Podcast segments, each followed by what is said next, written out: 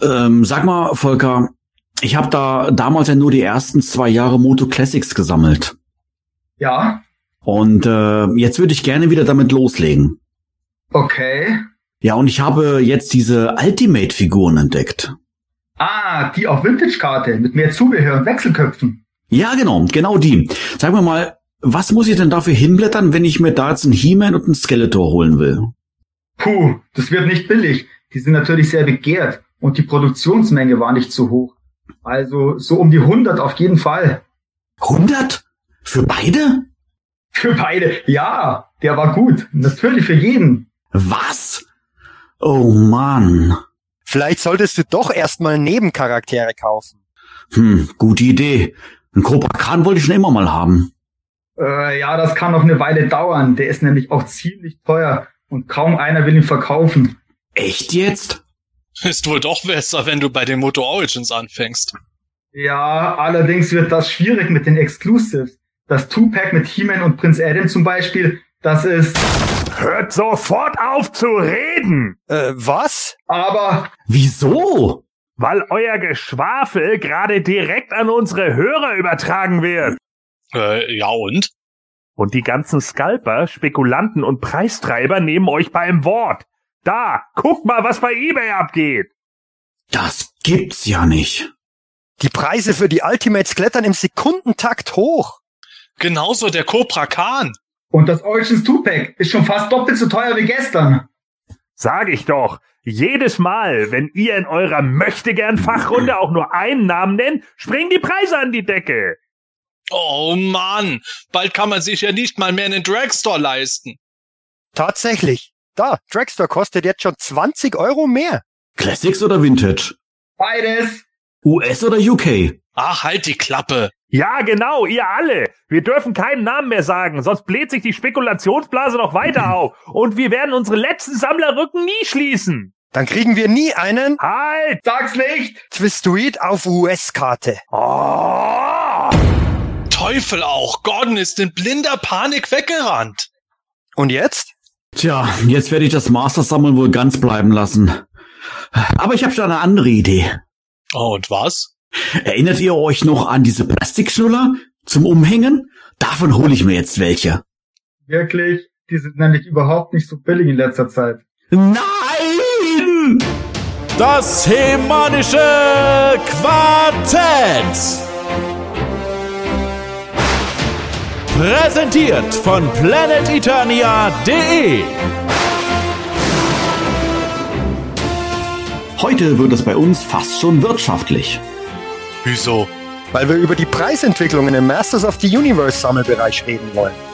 Ach, deshalb haben wir einen Gast dabei. Äh, schaut mir nicht so an, ich bin nur wegen dem kostenlosen EP hier. Dann hauen wir doch mal rein in Ausgabe 198 des Himanischen Quartetts mit Manuel Wall Street Miesner, Michael Sofortkauf Reitmeier, Volker Pinke Count, Sebastian, was letzte Preis Vogel? Und The Priceless One, Gordon Volkmar. Viel Spaß! Das hemanische Quartett. Präsentiert von planeteternia.de. Ja, liebe äh, Zuhörer und vielleicht auch Zuschauer, äh, du hast es natürlich schon gehört, wir haben heute streng genommen kein Quartett, wir sind heute das imanische Quintett, denn wir haben uns mal seit langer, langer Zeit mal wieder einen Gast zu uns eingeladen, um gemeinsam mit ihm zu fachsimpeln. Und ähm, ja, das letzte Mal, ich habe mal nachgeschaut, war tatsächlich schon vor fast 90 Folgen in der Folge 110. Und ähm, das ist gleichermaßen ein Zufall wie auch ähm, eine witzige Gegebenheit. A, wie gesagt, das war damals der, der letzte, der letzte Gast in dieser Folge bei uns hier.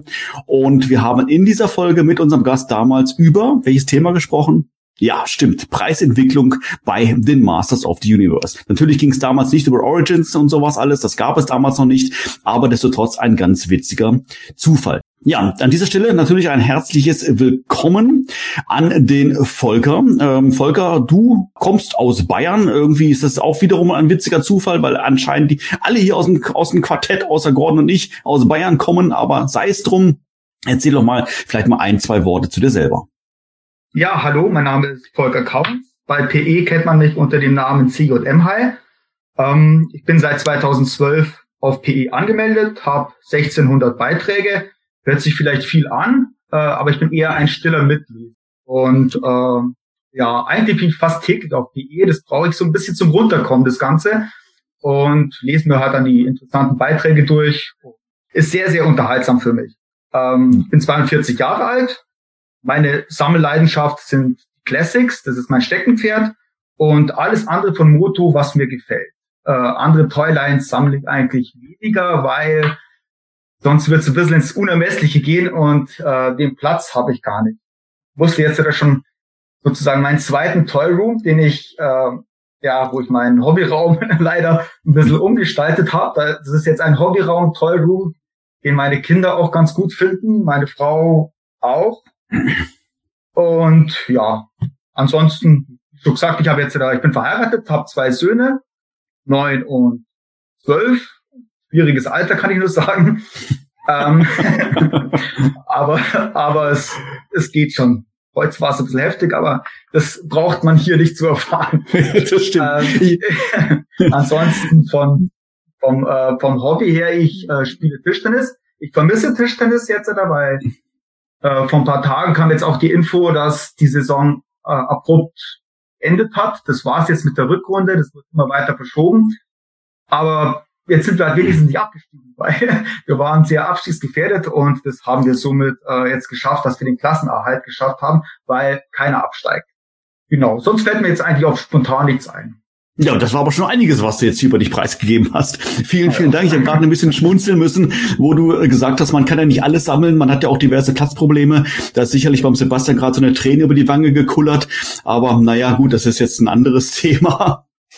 Äh, man kennt dich auf Planet Eternal, man liest dich, deinen Namen tatsächlich ähm, häufiger. Man kennt dich ähm, gerade in dem Bereich äh, Preise und Preisentwicklung, was natürlich auch der, der Grund ist, warum du heute hier bei uns in der, unserer Runde mit dabei bist, denn wir wollen ja heute über die Preisentwicklung der Masters sprechen. Aber vielleicht da nochmal so die Frage, ähm, wie kam es dazu oder wie kommt es dazu, dass du gerade natürlich, du hast gesagt, bei den Classics ganz im Speziellen ähm, die Preise beobachtest, einfach so ja, privates Ding von dir, das, was dich jetzt mal interessiert? Arbeitest du in der Finanzbranche oder sowas alles? Woher kommt da diese Leidenschaft?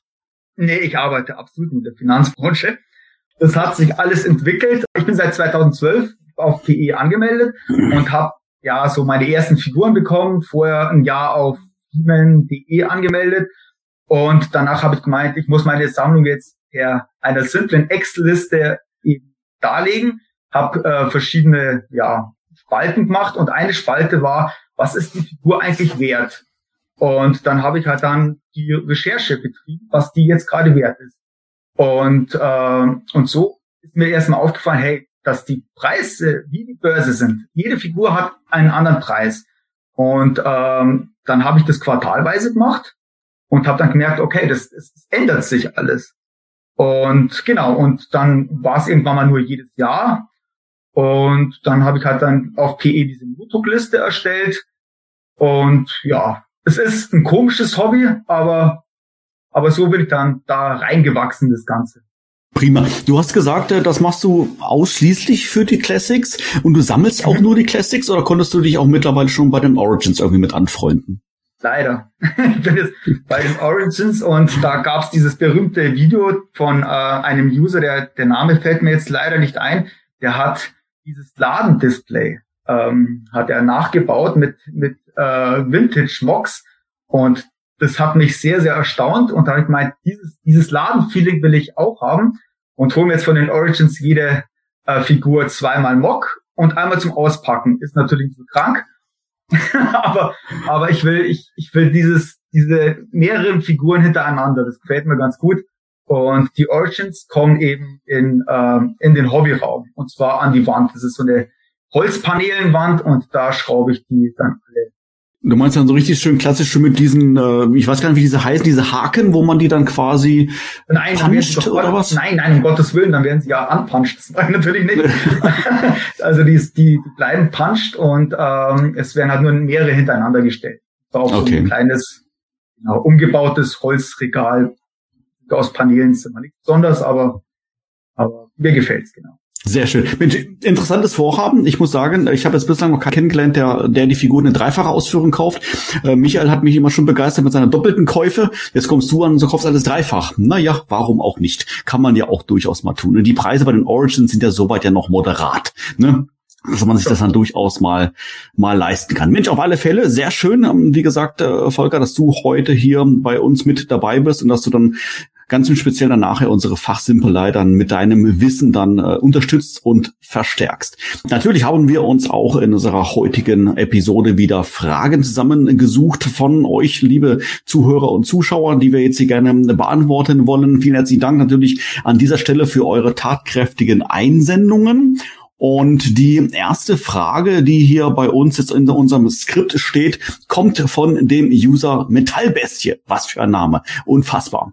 Und äh, er fragt hier, gibt es in der He-Man NA Toyline, ich bin mir nur nicht sicher, ist NA jetzt hier wieder North America oder was ist jetzt hier mit gemeint, Sepp? Ich, äh, keine Ahnung. Ich traue mich nicht mehr zu antworten. Okay, alles klar. Also noch einmal von vorne. Gibt es in der He-Man NA Toyline Figurenvarianten Schrägstrich Herstellungsunterschiede oder stammen diese, in Klammern, wie ich vermute, aber eben nicht mit Sicherheit weiß, aus einer einzigen Produktionsstätte? Michael, weißt du darüber irgendwas? Ähm, es war ja so bei den New Adventures, ähm, gab es teilweise auch bei den Vintage-Figuren, dass allein schon die Namen teilweise unterschiedlich waren, je nachdem, ähm, ob sie in Europa vertrieben wurden oder in den USA. Und da gab es auch beim Zubehör oder bei der ähm, Rüstung teilweise Unterschiede. Zum Beispiel hieß ja bei der US-Version, der gab es den Tascador, der hatte einen weißen Blaster dabei und in Europa gab es den Incisor, ähm, der hatte einen silbernen Blaster dabei. Beim Optik ähm, war der Optik einmal Bronze, das war die US-Version, und einmal Silber, das war die spanische Version. Dann gab es dann noch weitere Unterschiede beim glaube beim Karate, beim Lizor und, und, und solche Unterschiede gab es dann eben. Ob's, ob das von der einzelnen Produktionsstätte abhängt, das weiß ich nicht, aber ich gehe mal davon aus, dass ähm, die, die Figuren, die in Spanien vertrieben wurden, auch in Spanien produziert wurden und dann aus irgendeinem Grund ein andersfarbiger Blaster, zum Beispiel jetzt bei dem Tascador bzw. Incisor beigelegt wurde. Aber warum das so ist, keine Ahnung. Okay, dann kommen wir zur nächsten Frage und zwar vom Sodak Warrior 777. Der fragt, wie habt ihr seinerzeit, war das 89, das Ende der Vintage Line empfunden? Ich fand das sehr traurig. NA war für mich kein Ersatz. Auch Bravestar war nie so ganz meins, auch wenn die TV-Serie gut gemacht war. Dafür ging die Ghostbusters-Zeit los. War auch toll. Ich erinnere mich noch, dass es damals irgendein Artikel, ich weiß nicht mehr, wo das war, ob es die Tagesschau war oder sonst irgendwie was, aber auf der ARD kam tatsächlich ein ganzer Artikel darüber, weil offensichtlich sich irgendwie Eltern aufgeregt hatten. Also ich weiß noch, dass der Artikel losging mit irgendeiner Sprecherin, die gesagt hat, wer He-Man und Skeletor hat, muss auch deren Komparsen haben und schnell kommt man in eine Geldfalle oder wie auch immer. Also das, da, daran erinnere ich mich noch ziemlich gut, äh, dass das im Fernsehen gelaufen ist und darüber ein Artikel kam, weil ich so cool fand, dass etliche Figuren gezeigt wurden im Fernsehen. Und äh, da wurde dann halt irgendwie darüber gesprochen, dass ähm, sich unglaublich viele Eltern darüber mokieren, dass es mittlerweile ja so ewig viele äh, Toys gibt und dass es einfach teuer ist und dass es den Markt überschwemmen würde und bla das war halt für mich als Kind irgendwie spannend, weil ich ja interessant fand, dass man das Ganze irgendwie im Fernsehen sehen konnte. Das Ende, ja, es hörte dann halt einfach irgendwann auf. Äh, dann kamen eben andere Toylines, wie er jetzt äh, Sodak Warrior hier schon richtig sagt, kamen dann irgendwie die Ghostbusters. Für mich ging es dann auch relativ schnell über so in, in äh, Turtles und sowas. Also ich hatte da eigentlich einen relativ schnellen Ersatz gefunden, muss ich tatsächlich sagen, weil es halt auch andere Toylines gab, die ich immer ganz cool fand.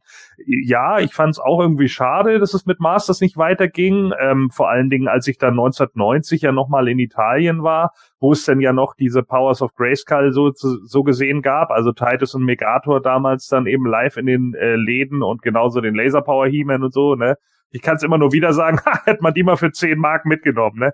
Naja, und äh, das war natürlich immer genau das Problem. Also letzten Endes fand ich die auch noch ganz cool, aber da war es dann halt für mich auch schon so, naja, irgendwie gibt's die jetzt bei uns auch schon ein Jahr lang nicht mehr. Und als Zehnjähriger ist es dann natürlich auch, ist ein Jahr ja auch eine Menge. Ne, da denkt man dann ja auch, oh, das ist ja lange her, so, da war ich ja noch klein. So, und dann äh, war das natürlich einfach ganz andere Sachen. Und da, da ist dann zum Beispiel in Italien dann halt äh, schon die dritte Wave von Turtles gab hier mit mit A-Stack und da hast du nicht gesehen, äh, dass man dann da plötzlich irgendwie Figuren hatte, die es halt in Deutschland überhaupt noch nicht gab war das in dem Moment einfach für mich dann äh, wiederum viel spannender. Auch äh, gab es da bei den Ghostbusters schon die Fright Features, die es zum Beispiel äh, in Deutschland noch nicht gegeben hat, weil bei uns gerade noch die erste Serie hier mit H2 Ghost und und äh, Green Ghost oder wie hieß er bei uns, Vielfraßgeist, ja, grob übersetzt, weil es da dann eben noch so die, die, die alten Toylines gab. Deswegen war das für mich halt dann in dem Moment irgendwie spannender als die Masters. Ähm, New Adventures war für mich tatsächlich auch kein Ersatz, muss ich ganz ehrlich sagen. Ich fand die irgendwie ganz cool. Ich hatte aber auch tatsächlich nur zwei Figuren äh, den Weaponstronic und Too Tall Hoof und äh, das war's. Ein Kumpel von mir hatte sehr viele davon, hatte fast alle, die es hier auf der Insel zu kaufen gab äh, und da habe ich das eigentlich mehr so genutzt, wenn ich dann bei dem war, äh, wenn man dann irgendwie mal damit spielen wollte, so 91, 92, wie auch immer. Und äh, das war's dann eigentlich auch. Ich mochte die auch, ich mochte die auch von der Optik her, aber es war halt einfach so, dass ich, äh, ja, letzten Endes hab, haben die mich nicht so gehuckt, wie zum Beispiel dann die Turtles mit ihren freakigeren Charakteren. Vielleicht auch deshalb, weil ich, wie gesagt, eben die Good Guys brühlangweilig fand in vielen Bereichen bei NA. Aber schönes Wortspiel mit NA hat mich von Optik her gelockt. Optik war die beste Figur. Absolut. Ähm, Deswegen habe ich ja gesagt, es hat mich nicht so gehuckt. Äh, gehuckt. ja. Also ich muss, ich muss äh, tatsächlich immer sagen, ich weiß nicht, ob ich es vielleicht schon mal erwähnt habe im, ähm, im Quartett, ich habe nie was anderes gesammelt wie Masters. Ähm, ich weiß nicht warum, ähm, das hat mich hat nicht so gehuckt, wie Gordon gerade so schön gesagt hat. Und ähm, nach den äh, nach der Moto-Line, der Vintage-Line, kam tatsächlich dann bei mir die NA Line dran, wobei ich dann schon natürlich schon am kritischen Alter war, mit 13-14, wo das natürlich das Interesse dann irgendwann logischerweise dann vorbei war, war es dann auch, aber ich habe trotzdem mit NA dann noch auch noch weiter gesammelt. Und ähm, das erste Mal, wo ich von NA gehört habe, war im E-Harper-Comic. Ich habe mir, ich glaube, war das E-Harper-Comic, war das damals, glaube ich, monatlich, wenn mich nicht alles täuscht, ne? wo es rauskam. Und äh, ich liebe diese Comics ja heute noch. Also es, ich bin kein Comic-Fan, aber E-Harper ist geil. Absolut. Und ähm, auf der Rückseite äh, vom Umschlag war dann immer die Vorschau, das Cover vom nächsten, ähm, ähm, von der nächsten Ausgabe vom nächsten Magazin drauf und dort war He-Man, NA He-Man abgebildet. Und ähm, witzigerweise, das, ähm, hat heute habe ich, äh, nee, gestern war es ein auf Instagram ein Bild dazu äh, veröffentlicht äh, von NA He-Man und ähm, da hat dann auch ein Sammlerkollege geschrieben, ähm, er fand die Darstellung vom EH NA He-Man am geilsten. Und ich muss ihm dazu stimmen, weil er einfach genauso, ich sag mal, genauso muskulös dargestellt war, wie es äh, der, der Vintage He-Man war. Und deshalb gab es für mich da keinen optischen Bruch wie bei den Figuren nachher. Aber ähm, ich habe trotz angefangen zu sammeln und es gab damals auch auf dem Schulhof dann immer Shitstorm gegen NA und ähm, irgendwie, ich weiß nicht warum, äh, fühlte ich mich verpflichtet, äh, He-Man zu verteidigen und habe gesagt, nee, das ist alles toll, ja, lass doch He-Man in Ruhe und so. Und äh, dachte, ich muss jetzt mal ähm, Mattel meinen Mut zusprechen dass sie weitermachen mit NA und habe tatsächlich Mattel einen Brief geschrieben. Und äh, ich kann mich nur noch daran erinnern, dass ich äh, meinen Schlusssatz geschrieben habe, irgendwie super, ja, ich bleib He-Man treu, euer Manuel. So, und äh, zwei Wochen später bekomme ich ein Paket aus Dreieich von Mattel und dachte, was ist denn jetzt los? Und mach das auf und da bekomme ich von Mattel einen Astro-Sub geschenkt. Und da Geil. war ich total begeistert. Ja, und da war ich Feuer und Flamme und äh, habe dann, wie gesagt, dann noch bis zu meinem pubertären Ende dann NA weitergesammelt und ähm, ja, das war so meine kurze Geschichte. Danke fürs Zuhören. Da kann man mal sehen. Früher hat man Mattel nur geschrieben, man findet He-Man toll und hat irgendwas geschenkt bekommen. Heute kriegst du nicht einmal mehr eine E-Mail-Antwort, obwohl du nonstop Werbung für ihre Sachen machst. Ja, leider, leider. Irgendwas ist in den letzten 30, 40 Jahren hat sich da wohl maßgeblich geändert. Falls ihr zuhört. Hallo Mathe. aber das, aber das Ganze dürfte wirklich so 1989 gewesen sein, oder? Das Ende, Ja. weil, weil da kann ich mich noch erinnern, da kam, glaube ich, auch der Gameboy raus, weil ich habe das, Ja. ich, ich weiß da nicht mehr allzu viel vom Ende der Line. Ich kann mich nur erinnern, dass ich mal beim Flohmarkt war und dort meine ganzen Figuren verkauft habe und mir dafür Gameboy-Spiele gekauft habe. Leider Gottes habe ich das damals so gemacht. Ich hatte irgendwie noch zwei NA-Figuren oder drei, es war eben Optik, grandiose Figur, äh, Skeletor und He-Man, glaube ich noch, aber irgendwie war da für mich der Zug dann abgefahren. Gerade die letzte, die, die dritte und vierte Wave, da kamen ja richtig coole Charaktere auch wieder raus und, und eher von, von der Statur wieder wie die Vintage-Figuren. Ähm, die habe ich erst jetzt dann im, im, im Sammler-Dasein wieder wertschätzen gelernt. Gerade auch durch die Classics letztendlich, aber ähm, ich habe da gar nicht so die Erinnerung dran, dass das für mich damals als Kind wirklich schade war, dass es, dass es die Masters of the Universe nicht mehr gab, weil dann kam halt das nächste, dann kam Gameboy, da kam Turtles, ähm, das war permanent im Fluss irgendwie. Die Erinnerung habe ich noch genau vor Augen, wie ich mich gefühlt habe. Wir ha- hatten in Ottobrunn ein ganz kleines Spielzeuggeschäft und das Geschäft war voll mit Masters. Und ich hatte in der Kindheit genau drei Masters, also mit dem Two-Pack waren es vier. Ähm, das war eben das Two-Pack, das war der Roboter und der Tang Lescher. Und äh, es gab irgendwann mal Geld, 10 oder 15 Mark. Ähm, und ich bin voller Freude in dieses Spielzeuggeschäft reingegangen und wollte mir eine Masters-Figur kaufen. Ich glaube, das war der Clover, den ich kaufen wollte. Ich weiß es nicht mehr. Und dann habe ich sie gesehen. Die mageren Masters, die, die nicht gut ausgeschaut haben. Und ich war, ich war so traurig, sauer. Also ich, ich werde das nie vergessen. Dieses Gefühl werde ich nie vergessen. Und ich war wirklich sehr, sehr enttäuscht und bin, bin wild fluchend aus diesem Laden wieder rausgegangen, weil auch die Verkäuferin gesagt hat, sie hat, gibt's die, gibt's die nicht mehr. Die wurden durch diesen neuen Masters ersetzt. Und heute, heute habe ich mir über Kleinanzeigen meinen ersten NA-Demon bestellt.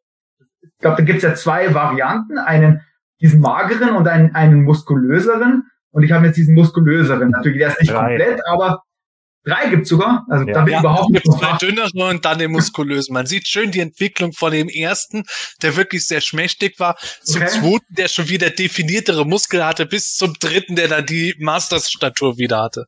Also jedenfalls, den ich heute habe, der hat dieses, dieses ähm, ja, neongelbe Schwert und das neongelbe Schild. Und genau. Und ist halt dann doch etwas muskulöser wie, wie die anderen Figuren. Da bin ich echt gespannt drauf. Also im, im Moment bin ich auch im Reinen mit den NA. Also mit goldener Rüstung, das ist der erste Hemen gewesen. Der normale, der hatte einen transparent grünen Schild und dieses grüne Schwert mit goldenem Griff und einen Okay. Helm hatte er auch. Dann gibt es die zweite Version, der hatte nur ein so sozusagen goldenes Schwert und goldenen Schild.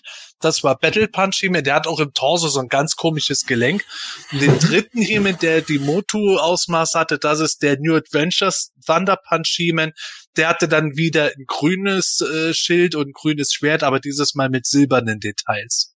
Okay, dann wird, ist es vielleicht doch der erste. ich bin mir da echt unsicher. Aber ich freue mich auf die Figur. Und äh, bei den Classics finde ich den Quake überragend. Das ist so eine, eine tolle Figur und gehört bei mir unter die Top. Sehr schön, sehr schön. Ich fand es witzig, dass Michael das mit dem Gameboy erwähnt hat, denn das ist auch tatsächlich das gewesen. Gameboy war für mich äh, dann auch so die äh, nächste Droge nach den Masters. Ich habe es aber auch wie Manuel erlebt. Von New Adventures habe ich erst über die E. Harper Comics was gefunden. Ich bin ein mega, mega E. Harper Comic Fan. Ich liebe diese Hefte wie Bolle. Und äh, insofern war das für mich der perfekte Übergang von Masters zu New Adventures, weil dort eben im gleichen Zeichenstil, wie Manuel schon erzählt hat, dann gezeigt wurde, wie He-Man und Skeletor in den Weltraum gehen, ihre neuen Outfits bekommen. Ich habe dann auch nie viele New Adventures Toys bekommen. Ich hatte nur vier Figuren und habe deswegen zum Beispiel den Battle Ram dann immer als Ersatz für den Terrorclaw genommen, weil ich die Vehikel auch so genial fand. Natürlich wurden dann auch die Masters wie Man at Arms und so einfach mit eingebunden beim Spiel. Das war mir egal, ob das jetzt im Zeichentrick ohne die stattgefunden hat. Insofern gab es für mich da eigentlich kein trauriges Masters-Ende. Ich war ja zu der Zeit 89, 90, da war ich acht bis neun Jahre alt. Es, dem Alter scheißt man sich da nicht viel drum. Und eben dann kam auch der Gameboy. das, was mich tatsächlich ein wenig wehmütig nur gemacht hatte, war der Zeitpunkt, zu dem ich dann, als die New Adventures auch offenkundig im Laden gescheitert wurden und schon verramscht wurden, dann gesehen habe, dass auf der letzten Reste-Kiste-Rampe eine Spider und eine Evelyn standen. Das waren die letzten Masters-Artikel, die ich dort noch gesehen habe in dem Laden. Und habe damals ja die Spider bekommen, weil Spider natürlich cooler als Evelyn war. Aber das war wirklich so der einzige und erste Moment, wo ich dann gedacht habe, ah, das war's jetzt mit He-Man. Schade. Das wurde dann halt eben abgelöst vom Game Boy und dann der World Wrestling Federation samt den Actionfiguren. Ja, ähm, so viel mal äh, zu unseren ähm, Emotionen, die wir erlebt haben damals beim Wechsel von Vintage auf die New Adventures. Ähm, Unsere nächste Frage, die macht ehrlich gesagt nur ein bisschen Sinn, wenn du, lieber Zuhörer, die Folge dir anhörst, diese Folge hier anhörst, und zwar am ersten Tag der Veröffentlichung ähm, und was ja letztendlich der 24. Februar 2021 ist. An dieser und an diesem Tag ähm, geht das äh, geht diese Episode jetzt hier online und das ist jetzt für uns hier ein ganz besonderes Datum und was das für ein besonderes Datum ist, die Frage möchte ich gerne mal an den Sepp weiterreichen. Keine Ahnung. Ich auch nicht weiter. Okay, schade, schade, schade. Bin ich der Einzige, der hier irgendeine emotionale Beziehung ich hat. weiß es. Tatsächlich merke ich mir nicht viele Daten, aber dadurch, dass wir mal zufällig vor ein paar Wochen drüber geredet hatten, ist es mir eingefallen. 24. Februar 2011 war der Zeitpunkt, wo unser hemänisches Quartett zum ersten Mal online gegangen ist, nämlich in Podcast-Form. Ich habe noch genau hier äh, auf dem Bildschirm draufstehen, eine Stunde 28 Minuten und 48 Sekunden war's.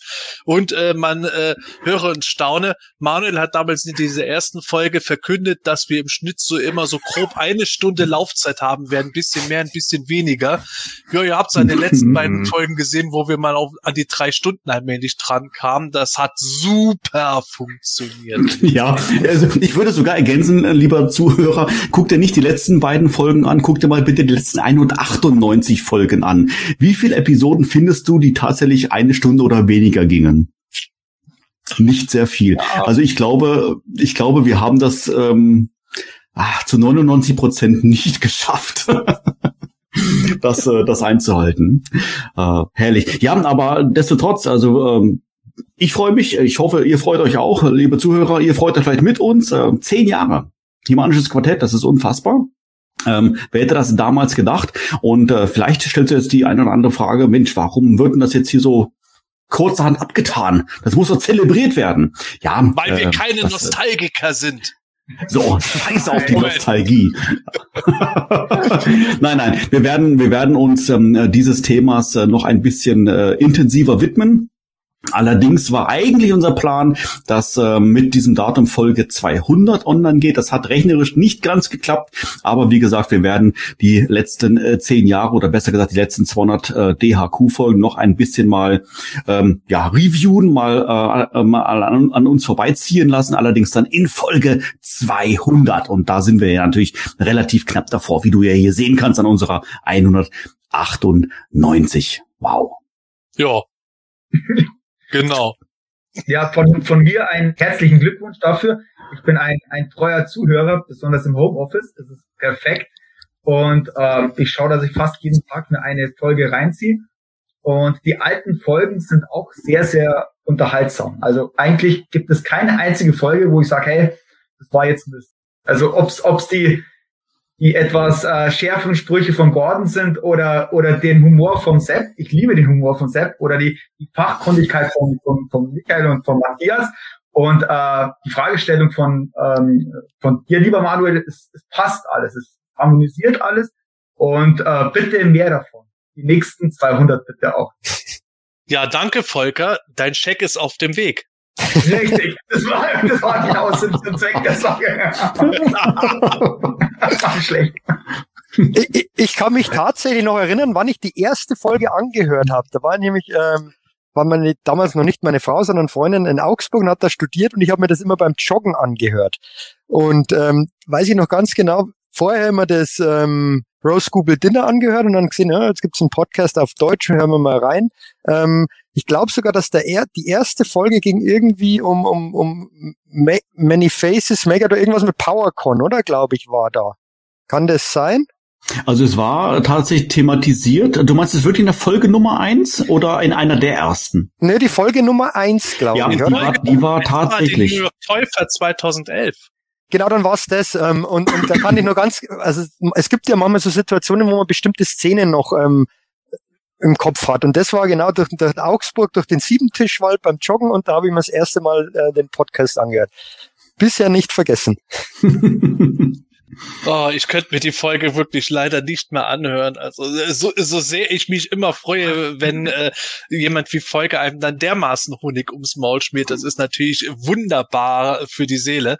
Aber ich habe mal versucht, mir die ganz alten, die ersten Folgen anzuhören. Und, al- also das ist schon allein was die Tonqualität betrifft, muss man natürlich da schon Abstrich, Abstriche machen. Aber auch ansonsten, so wenn ich mich auch schon selber höre, ja, da hatten wir Many Faces dabei. Oh, Wir sind, oh. wir sind ja, wir sind ja alle in unserer Rolle gewachsen, ja. Und man muss ja das fairerhalber dazu sagen, wo wir damals mit dem DHQ angefangen haben, haben wir ja alle noch zu Hause VHS geguckt, quasi, ja. Also, wir konnten uns ja qualitativ nur verbessern. Ja, alle anderen metaphorisch, ich tatsächlich, wie wir an meiner Internetleitung immer festgestellt haben. oh, sehr Ein schön. ewiger Quell der Freude. Ja, ja vielleicht, vielleicht, äh, lieber Zuhörer, an dieser Stelle noch eine kleine Anekdote. Ich habe tatsächlich heute in äh, Folge 100 reingehört, aus nostalgischen Gründen, und habe mich dabei ertappt, wie ich selber sage zum Sepp, ähm, ja, du hast ja nicht so eine schnelle Internetverbindung, das wissen wir ja alle, ne? Und ähm, 100 Folgen später hat sich zumindest mal ein bisschen was verbessert. Also das muss man ja auch sagen. Du hast dich schon ein bisschen verbessert, auf alle Fälle. Ja, also ich glaube, ich habe jetzt nicht mehr 56k, sondern ungefähr das Doppelte. Immerhin. oh, sehr schön. Gut, kommen wir zur letzten Frage. Sepp, was haben wir da? Ja, die letzte Frage, das ist unsere Running Question und natürlich stellen wir die an den Volker, weil der heute schon da ist. Haha!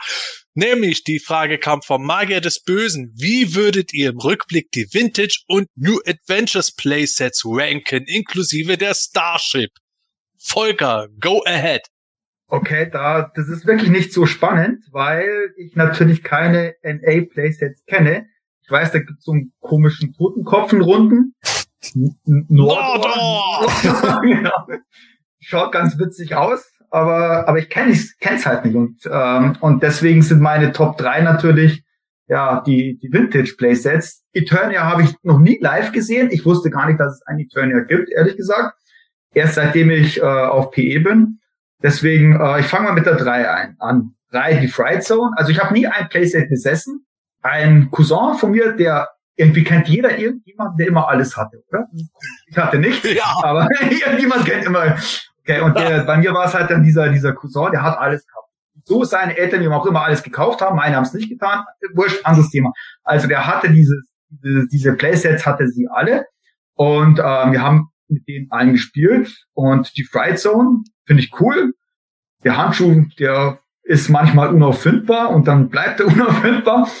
Ansonsten, ja, hinten bei der letzten Podcast-Folge, glaube ich, hat der Sepp das ganz treffend gesagt, ist es ein bisschen schade, dass, dass man im hinteren Bereich eben von diesem Felsen nicht spielen kann. Der ist halt hohl. da gibt's halt nichts. Das ist etwas, etwas schade.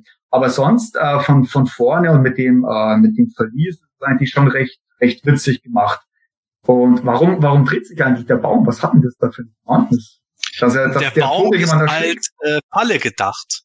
Also Als du hast beim Baum an der Unterseite, da darfst du tatsächlich von hinten an der Frightzone unter den Baum reingreifen. Da sind Ja. dann so, so zwei kleine Hebel, wenn du die zusammendrückst, dann schnellen die Äste zusammen und fangen dann deinen Gegner quasi ein. Ah, okay, okay, dann war es wohl bei ihm defekt. Ähm, die Nummer zwei ist natürlich Snake Mountain mit dem Mikrofon, das die Stimme verzerrt und äh, ja, war extrem cool damals, wenn es funktioniert hat. Und ganz klar die Nummer eins, äh, Castle Grayskull, weil sich alles um diese Burg eben gespielt hat. Äh, und Figuren wurden auf die Burg draufgestellt, auch wenn es im Endeffekt eigentlich ja eine, eine windige Schale ist, die nichts kostet, aber irgendwie hat die für die Kinder oder für uns damals was My Mystisches gehabt. Und genau, das war mein, mein Ranking. Nichts besonders, da ich nur die beiden oder die drei Playsets kenne. Wahrscheinlich, wenn ich Eterna kennen würde, wäre es ganz klar die Nummer eins, aber kenn's halt nicht. Genauso wie der NA. Ja, dann müssen wir nach dem Lockdown gucken, dass du mal her zu mir kommst, dann kannst du dir rundherum damit spielen. Außer mit dem Schienensystem, das muss Manuel von seiner dann mitbringen. Das wäre cool, ja. ja, ja, das, das kriegen wir hin.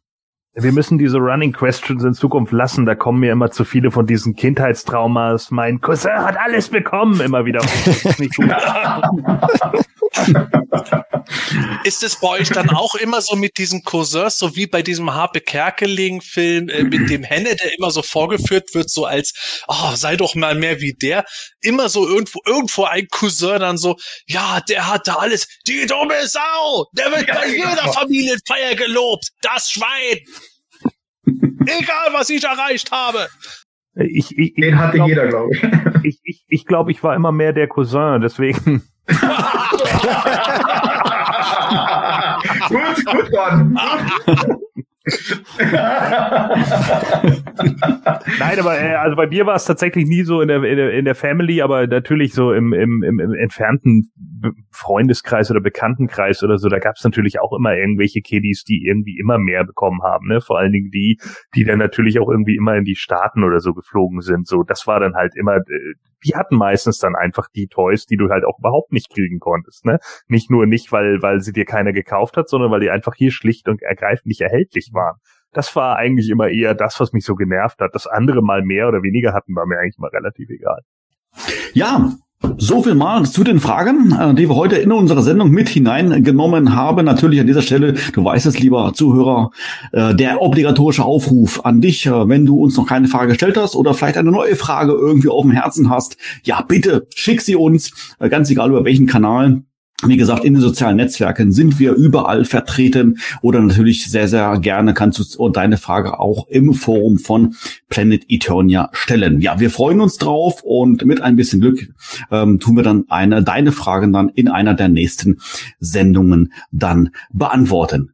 Ich würde sagen, kommen wir mal zu den Neuigkeiten. Natürlich hatten wir auch in den äh, letzten Tagen wieder einiges an Neuigkeiten. Irgendwie habe ich so den Eindruck, zurzeit brennt irgendwie die Hütte bei Masters. So viele Neuigkeiten gibt es.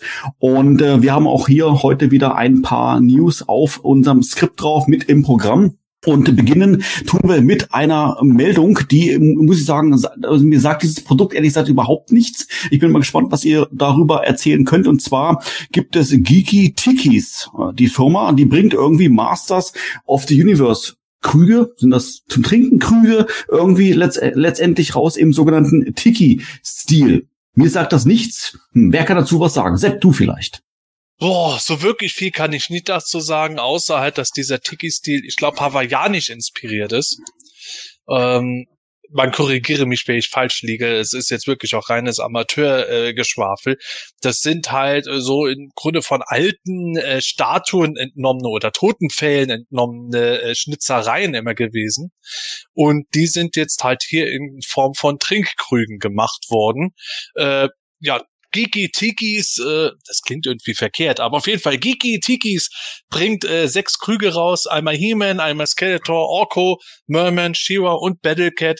Ja, ungefähr alle so, die meisten haben ungefähr einen halben Liter Fassungsvermögen, kosten dafür aber auch umso mehr, nämlich 30 Dollar pro Krug und ja, da kann man dann schöne Cocktails drin schlürfen und mich persönlich erinnern die ein bisschen so an so ganz alte Designs, die ich auf Fotos von meiner Familie sehe aus dem Phantasialand, wo es mal irgendwie so ein Lokal gab, das irgendwo wohl hawaiianisch inspiriert gebaut war. Trotzdem triggern die mich nicht besonders nostalgisch, aber das ist wieder ein anderes Thema. Auf jeden Fall Giki Tiki, um den Namen nur noch mal gesagt zu haben. Sechs Krüge vor den Meisters.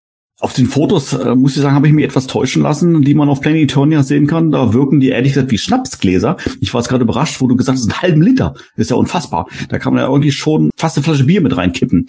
Ähm, Volker, du hast zwar gesagt, Classics sind so eher so dein Steckenpferd. Wie sieht's generell mit Merchandise aus? Kannst du dich für sowas begeistern?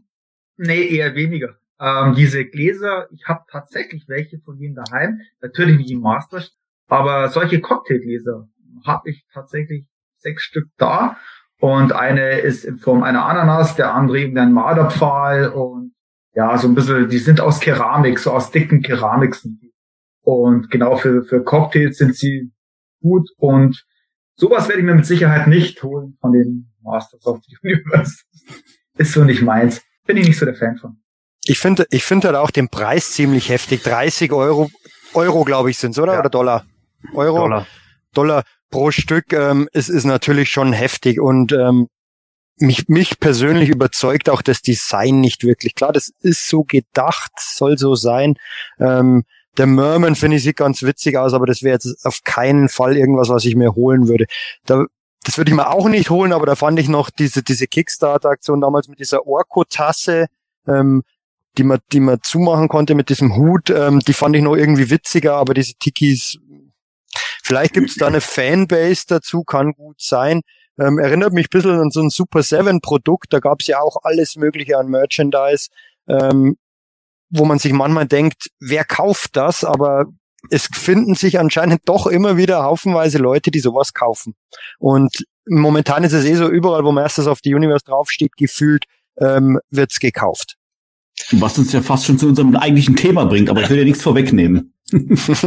ja, tatsächlich. Also äh, man wenn ich mir überlege, damals, als wir erfahren haben, ja, Super Seven äh, muss die Lizenz jetzt irgendwo beenden, Mattel fängt damit an und viele andere Lizenznehmer haben irgendwie scheinbar auch nichts mehr gemacht, dann haben wir gesagt, uiuiui, da kommt ja gar nichts mehr raus und jetzt kommt halt sowas äh, von äh, Giki Tiki Name äh, gefällt mir immer mehr. Und äh, man merkt halt irgendwo, wo Masters drauf ist, das verkauft sich offenkundig. Und da kommen wir ja zum Hauptthema drauf. Ich, ich muss auch zugeben, ich finde gerade diesen Merman-Krug, der sieht schon ganz gut aus. Das passt auch am ehesten zu diesem Stil generell. Wenn ich mir dagegen den He-Man anschaue, der sieht aus, als wäre er gerade beim Kacken. Das hat, glaube ich, auch irgendeiner auf PM Forum sogar schon mal geschrieben gehabt. Das kann ich absolut bestätigen. Aber wenn ich die jetzt geschenkt bekäme oder ich würde die jetzt bei GameStop für, sagen wir mal, acht bis zehn Euro das Stück sehen. Oder lass es zwölf Euro sein. Da will ich bestimmt zumindest eine mitnehmen, wenn nicht mehrere, weil man einfach sagt, ah ja, warum nicht? Und in der lauen Sommernacht kann man da schön auf der Terrasse sich mal hinhocken und was schlürfen draus. Aber für das Geld, für das Geld, das Ding ist bestimmt nicht einmal spülmaschinenfest. Ja, das wäre tatsächlich zu prüfen. Ja, ob ich es glaubt oder nicht. Äh, ich bin ja sonst kein Merchandise-Fan, aber ich finde die Dinger gut. So, äh, das ist mal was. Ja, macht euch Kalender, liebe Fans. Ja, ich finde mal Merchandise gut, ob ihr es glaubt oder nicht. Ich sagen, dass ich sie liebe, aber sie sind schon ziemlich cool. Äh, sie erinnern mich so ein bisschen an äh, The Messenger, äh, äh, den, den äh, Zusatz-Download-Inhalt, äh, Picnic Panic.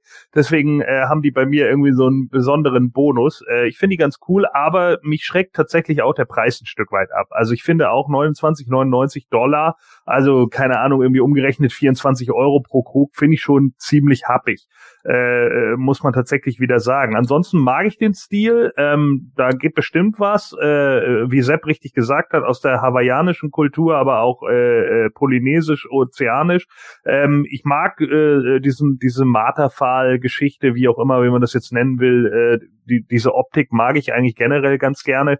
Also das, das äh, passt für mich. Deswegen kann ich auch mit dem He-Man äh, äh, konform gehen, weil die alle immer so komische Grimassen schneiden. Und ich könnte mir das schon vorstellen, dass das ganz witzig ist, wenn man die auf dem Tisch stehen hat, so im, im Sommer. Nur da wären dann eben, wie gesagt, äh, tatsächlich zwei Sachen zu prüfen. Sind die Dinger tatsächlich spülmaschinenfest? Äh, weil das irgendwie schade wäre, wenn man irgendwie 25 äh, Euro für so ein Ding ausgibt und dann beim ersten Mal abspülen gehen die Dinger schon direkt zu Bruch. Das wäre ätzend.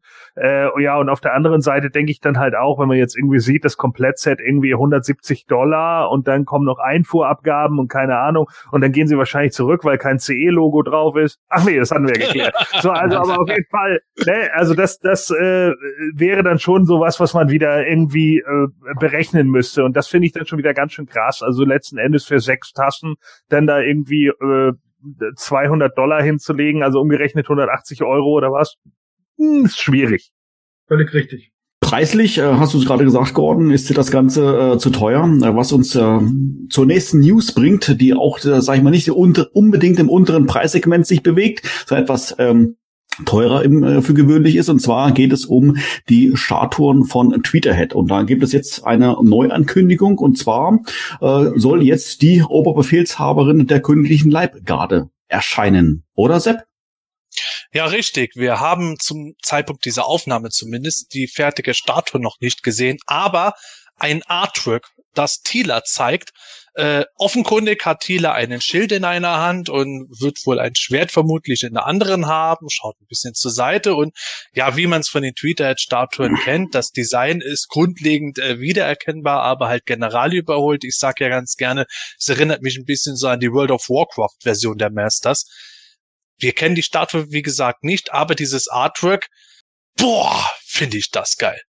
Und nicht despektierlich gemeint, ich find's einfach hammergut, wenn die Statue auch nur ansatzweise so gut aussieht wie dieses Artwork.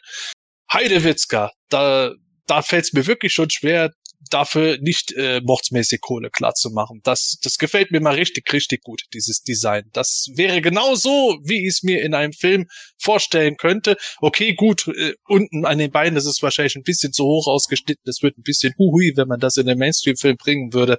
Aber also generell dieses Outfit mit den Ornamenten und sowas, die da gemacht haben, der Fellbesatz und alles und die Tiara, boah, ist das, ich finde das richtig, richtig gut gemacht. Boah. Totale Begeisterung. Aber ich muss sagen, meine Gedankengänge waren da durchaus ähnlich. Also äh, sehr schön, muss ich sagen. Also das Artwork überzeugt auf alle Fälle schon mal. Ich bin mir nicht ganz sicher, ich glaube, Matthias sammelt Tweeterhead, ne? Ja, ähm, richtig. Michael, bei dir bin ich mir jetzt unsicher. Wie stehst du dazu?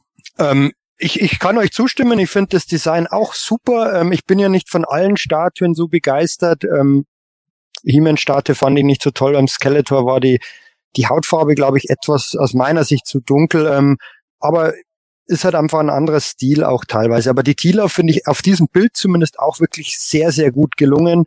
Ähm, und der Matthias wird die ja hundertprozentig wieder bestellen. Der sammelt ja die komplett diese Statuen.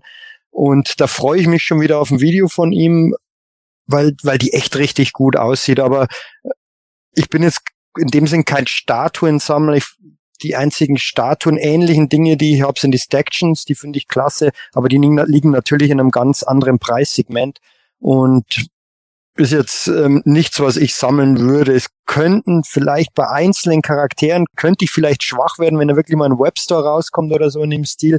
Der könnte schon ziemlich cool aussehen. Aber generell werde ich bei den Statuen ähm, rausbleiben, schon allein aus Platzgründen. Ja, wobei Platz ist ja nicht unbedingt ein Problem, ne? Also, das haben wir schon, hast du schon oft bewiesen, dass du da sehr erfinderisch bist. Aber helfe noch mal ganz kurz, wo liegen die Statuen preislich so durchschnittlich?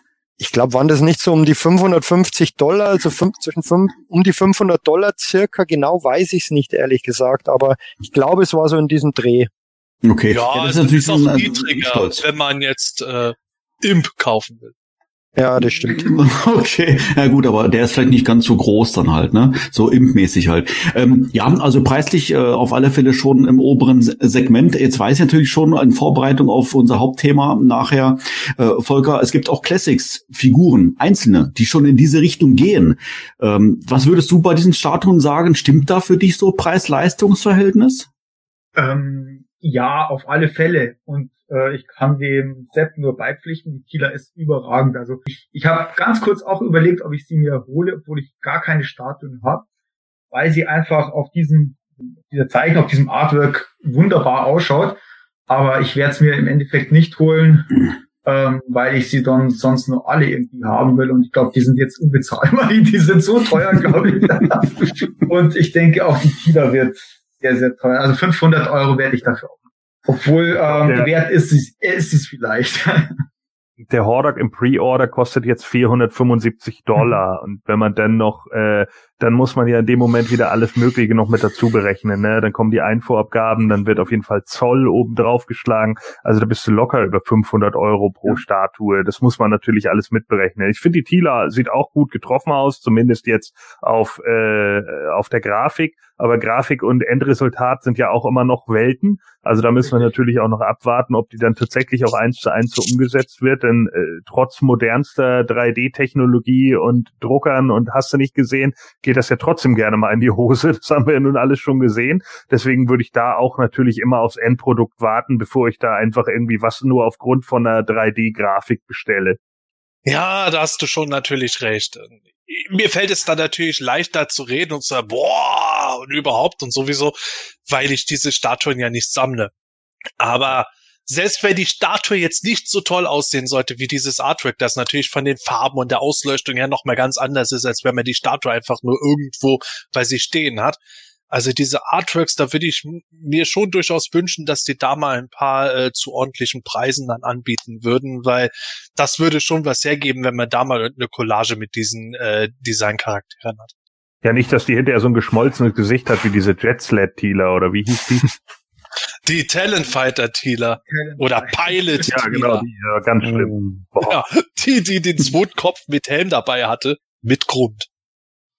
Bo Bo Botox. Es ist so, die, Bo die sah einfach scheiße aus. War nicht schön. Ja, okay, ich würde sagen, gehen wir zur nächsten News. Ähm, und zwar ähm, geht es jetzt hier um Netflix, beziehungsweise um die kommende neue Trickserie Masters of the Universe Revelation. Und äh, da gab es ja, glaube ich, schon im Vorfeld eine eine eine Ankündigung, dass irgendetwas äh, Großes irgendwie jetzt veröffentlicht werden würde. Äh, erste Spekulationen waren, es könnte ein erster Trailer sein. Das war es letztendlich nicht. Allerdings äh, haben wir doch, sage ich jetzt mal, das ein oder andere schon vom neuen Cartoon nicht sehen, aber zumindest mal hören können, oder Sebastian?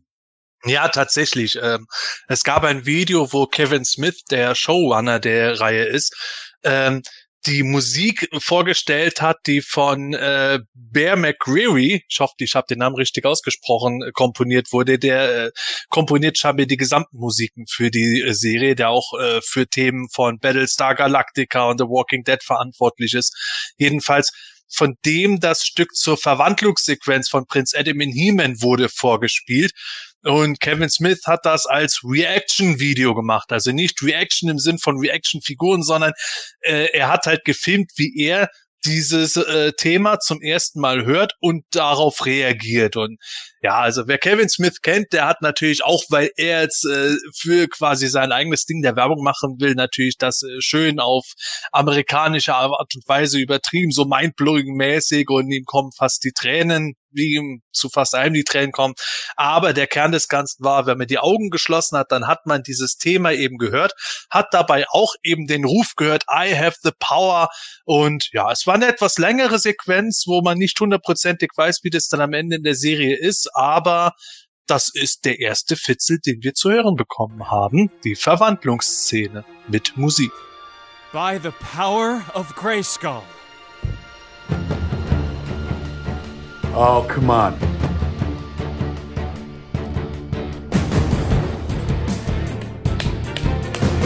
I have the power!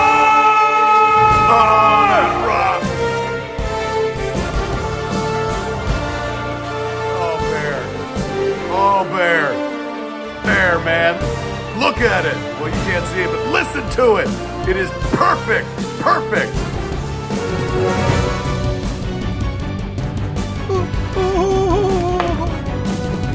This is the transformation sequence right here. This is where Cringer, uh, the sword is turned on Cringer and he becomes Battle Cat.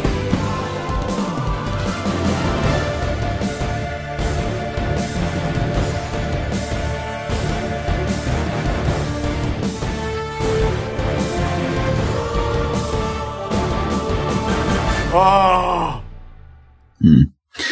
Äh, Gordon, bist du da eher eigentlich so, so der Filmmusik-Fan? Ist dir sowas wichtig?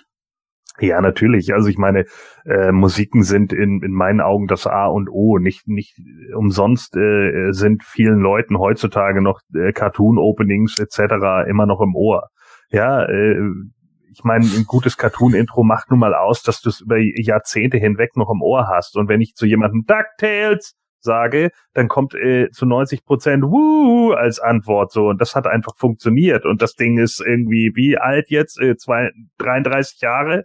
So also die haben es halt einfach geschafft ne? Und das muss man halt genauso sehen. Und äh, das gehört hier für mich auch dazu. Ähm, ich finde das Thema ist ganz okay ähm, allerdings ist es mir schon wieder ein bisschen zu äh, zu filmisch, würde ich fast sagen, ja, ein bisschen zu Movie angehaucht. Das heißt also, äh, es bleibt für mich im ersten Moment nicht so im Ohr, also es bleibt nicht so so hängen wie zum Beispiel damals das das Standard-Theme. Äh, das kann sich natürlich noch legen und das kann auch tatsächlich irgendwie mit der mit der Serie sich dann noch ein Stück weit geben. Aber ähm, ich finde, ikonische Themes zu schaffen ist nicht so einfach und selbst äh, große Companies wie Disney oder so hatten zum Beispiel in ihrem Marvel Cinematic Universe in den letzten Jahren ziemliche Probleme damit. Wenn sie das mit einem Avengers-Team wirklich gut hinbekommen haben, äh, können mir unglaublich wenige Leute überhaupt das erste Iron Man-Theme nur ansatzweise aus dem Kopf ansingen. Und das sind halt so Sachen, die ich immer so ein bisschen schade finde, weil es äh, gerade irgendwie so bei solchen Superhelden-Themes und sowas sollten es schon Dinger sein, die sofort im Kopf bleiben. Das hat DC zum Beispiel mit dem Wonder Woman-Theme ganz gut hinbekommen, äh, während es bei anderen Sachen halt einfach äh, ja unten runter geht. Und das finde ich immer sehr wichtig. Also es sollte schon, schon so sein, dass es einfach einen Wiedererkennungswert hat, der auch relativ schnell einsetzt. Dann, gerade dann, finde ich, haben die meisten Sachen ganz guten Erfolg. Also ich persönlich äh, finde diese kraftvolle Stimme äh, sehr, sehr gut, wie er das rüberbringt. I have the power und, und da spürt man wieder die, die Power. Also ich ich, ich finde es stark. Jedes, ähm, jedes Team hat was eigenes gehabt von Masters. 2000X war von der, von der Adam, von der hohen Adam-Stimme in das tiefere reingehen, in die Team, in die, in die He-Man-Stimme. Und äh, der Filmation-Cartoon ist sowieso ähm, jedem bekannt. Und auch der neue passt. Also ich kann da nichts Negatives daran finden. Gefällt mir sehr gut. Bei mir ist es so, ähm, ich war im, ersten Moment grundsätzlich etwas enttäuscht, weil ich mir halt endlich mal ähm, Bilder erhofft hätte, irgendwelche Konzeptskizzen, was auch immer, weil ich halt was sehen wollte. Ähm, grundsätzlich bin ich da nah beim Gordon. Ich, ich, ich finde es okay. Ähm, man muss einfach die Bilder, finde ich, dazu sehen. Das, das gehört einfach zusammen ich kann nicht verstehen, dass, dass viele jetzt total abgehen und sagen, ja, das ist, das ist totaler Müll. Gab es ja auch solche Reaktionen und es müsste viel mehr wieder Richtung Filmation gehen, weil das soll ja die Filmation-Cartoon fortgesetzt werden. Diese Kritik kann ich nicht nachvollziehen, weil es einfach komplett was anderes ist. Ähm, aber mich hat's jetzt auch nicht vom Hocker gehauen, muss ich zugeben. Aber ähm, kann sich natürlich ändern, wenn dann die Serie wirklich losgeht und man die, die entsprechenden Bilder dazu sieht. Ähm, schließe ich nicht aus, dass, dass, dass, es richtig, dass es mich dann richtig begeistert noch. Ich finde es tatsächlich witzig, dass du es ansprichst, weil genau dasselbe ist mir auch durch den Kopf gegangen. Es muss wohl irgendwo mit dem Zeitgeist zu tun haben, dass es immer nur eine starke Reaktion geben äh, kann. Entweder es ist das äh, größte Erlebnis auf Erden oder es ist der letzte Rotz, den es je gegeben hat. Dazwischen differenzierte Anschauungen äh, kann man dann eher mit der ähm, Lupe suchen ich würde mir tatsächlich manchmal ein bisschen mehr wünschen, dass da äh, so Emotionen rausgenommen wird, wobei auch tatsächlich vielleicht da gewisse Erwartungshaltungen dran sind, die ich nicht ganz nachvollziehen kann, weil ich habe überhaupt keine Erwartung an die Serie. Ich bin da jetzt auch bisher noch überhaupt nicht gehypt in irgendeiner Weise, sondern warte einfach positiv gestimmt ab, was da hoffentlich Gutes kommen wird. Und insofern habe ich mir das Thema angehört und habe dann halt gedacht, okay, jetzt schaltest du erstmal das Bild mit Kevin Smith aus, weil das dich eher ablenkt, hab mir das dann nochmal angehört und hab dann so gedacht, ja, hm, ist jetzt so nicht schlecht, aber es ist sehr, sehr generisch gewesen. Also es war jetzt nichts, wo ich gesagt habe, oh ja, wie Gordon gerade gemeint hat, das ist ikonisch. Nein, es war jetzt nicht wirklich ikonisch. Und ich hätte jetzt weniger das in den Film verortet, sondern habe dann direkt so als erstes gedacht, vielleicht auch, weil ich natürlich weiß, dass dieselbe Produktionsfirma dahinter steckt, das hätte jetzt genauso gut in irgendeinem Kampfthema bei der Castlevania-Serie drin laufen können. Ähm, es kam mir dafür halt ein bisschen zu generisch vor, zu allgemein gehalten. Da hätte ich was Spezifischeres gewünscht.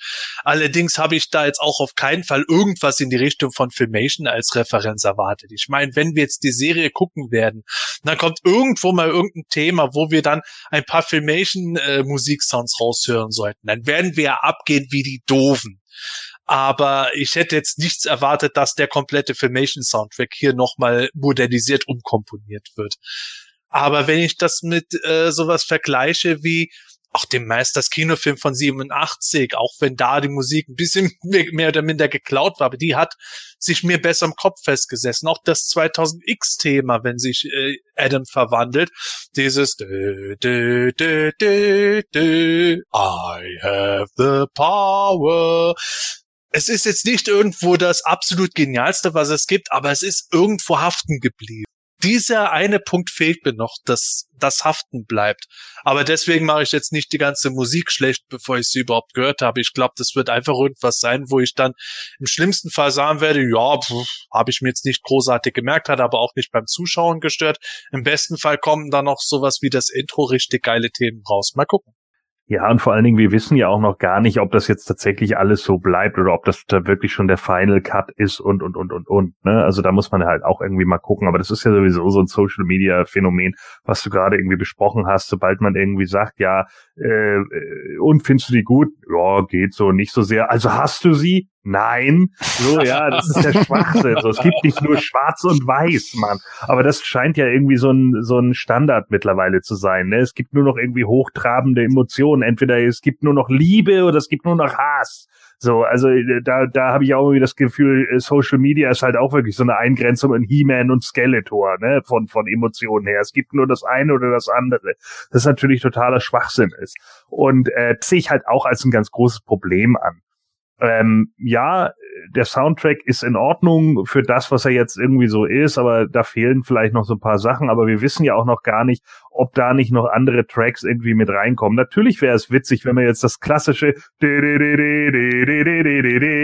drinne hat, ne? Das in, in, in irgendeiner Geigenvariante oder sonst was oder meinetwegen in einer Heavy Metal verzerrten Variante. Das könnte man definitiv machen, aber man muss es auch nicht zwangsläufig. Also es kommt halt immer drauf an. Es kommt auch drauf an, ob das irgendwie passt. Äh, das zum Beispiel hatte ja Marvel ganz gut hinbekommen bei ihren Spider-Man-Verfilmungen, äh, dass sie dieses Spider-Man, Spider Spider-Man halt nochmal von der Geige gespielt hatten, dann äh, mit in das, in das Theme mit reingebracht haben. Das fand ich sehr stark. Das war gut. Das haben sie gut rübergebracht, so. Aber wenn das einfach nicht passt, wenn es auch in die gesamte Struktur nicht passt, ist dann auf Zwang reinzusetzen, Leute, glaubt mir, das ist Mist ja, dann, dann merkt ihr einfach, dass es ein Fremdkörper im Stück ist. Und viele Leute, die halt nicht so viel Ahnung von Musik haben oder die sich nicht regelmäßig damit auseinandersetzen, die werden vielleicht gar nicht wissen, warum es scheiße klingt. Die werden einfach nur sagen, äh, das Stück gefällt mir irgendwie nicht so. Und es liegt meistens dann daran, dass es einfach nicht in die Grundkomposition passt.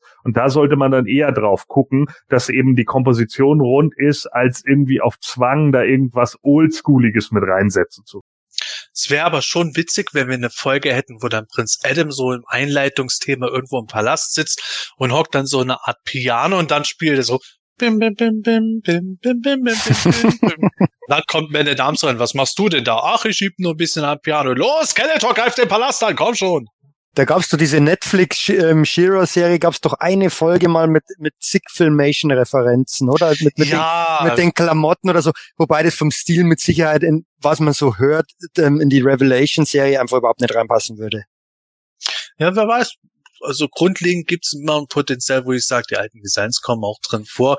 Aber ich gebe Gordon vollkommen recht. Es muss halt, äh, wenn man irgendwelche alten Themen neu einspielt, muss es in die Gesamtkomposition und auch in den optischen Stil der Serie mit hineinpassen, weil es nicht gerade eben so ein Sidegag ist, wie ich gerade gesagt habe. Insofern finde oh. ich, muss man da jetzt nicht sich sklavisch irgendwo nur daran orientieren, was es halt früher mal gab. Was für ein Konzert wollte Prince Adam in ein Hörspiel mal besuchen? Die Geigenspieler von Tekran oder wie hießen ja, die? Die sollten, die sollten kommen. Die sollten zum Königspalast kommen. Prinz ja, hat genau. eingeladen.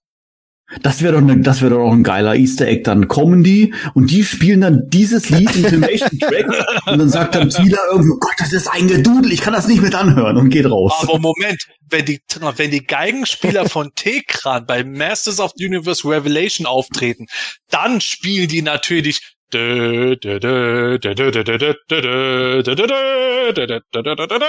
Stimmt. Also Adam live sind, die, live sind die nicht so gut.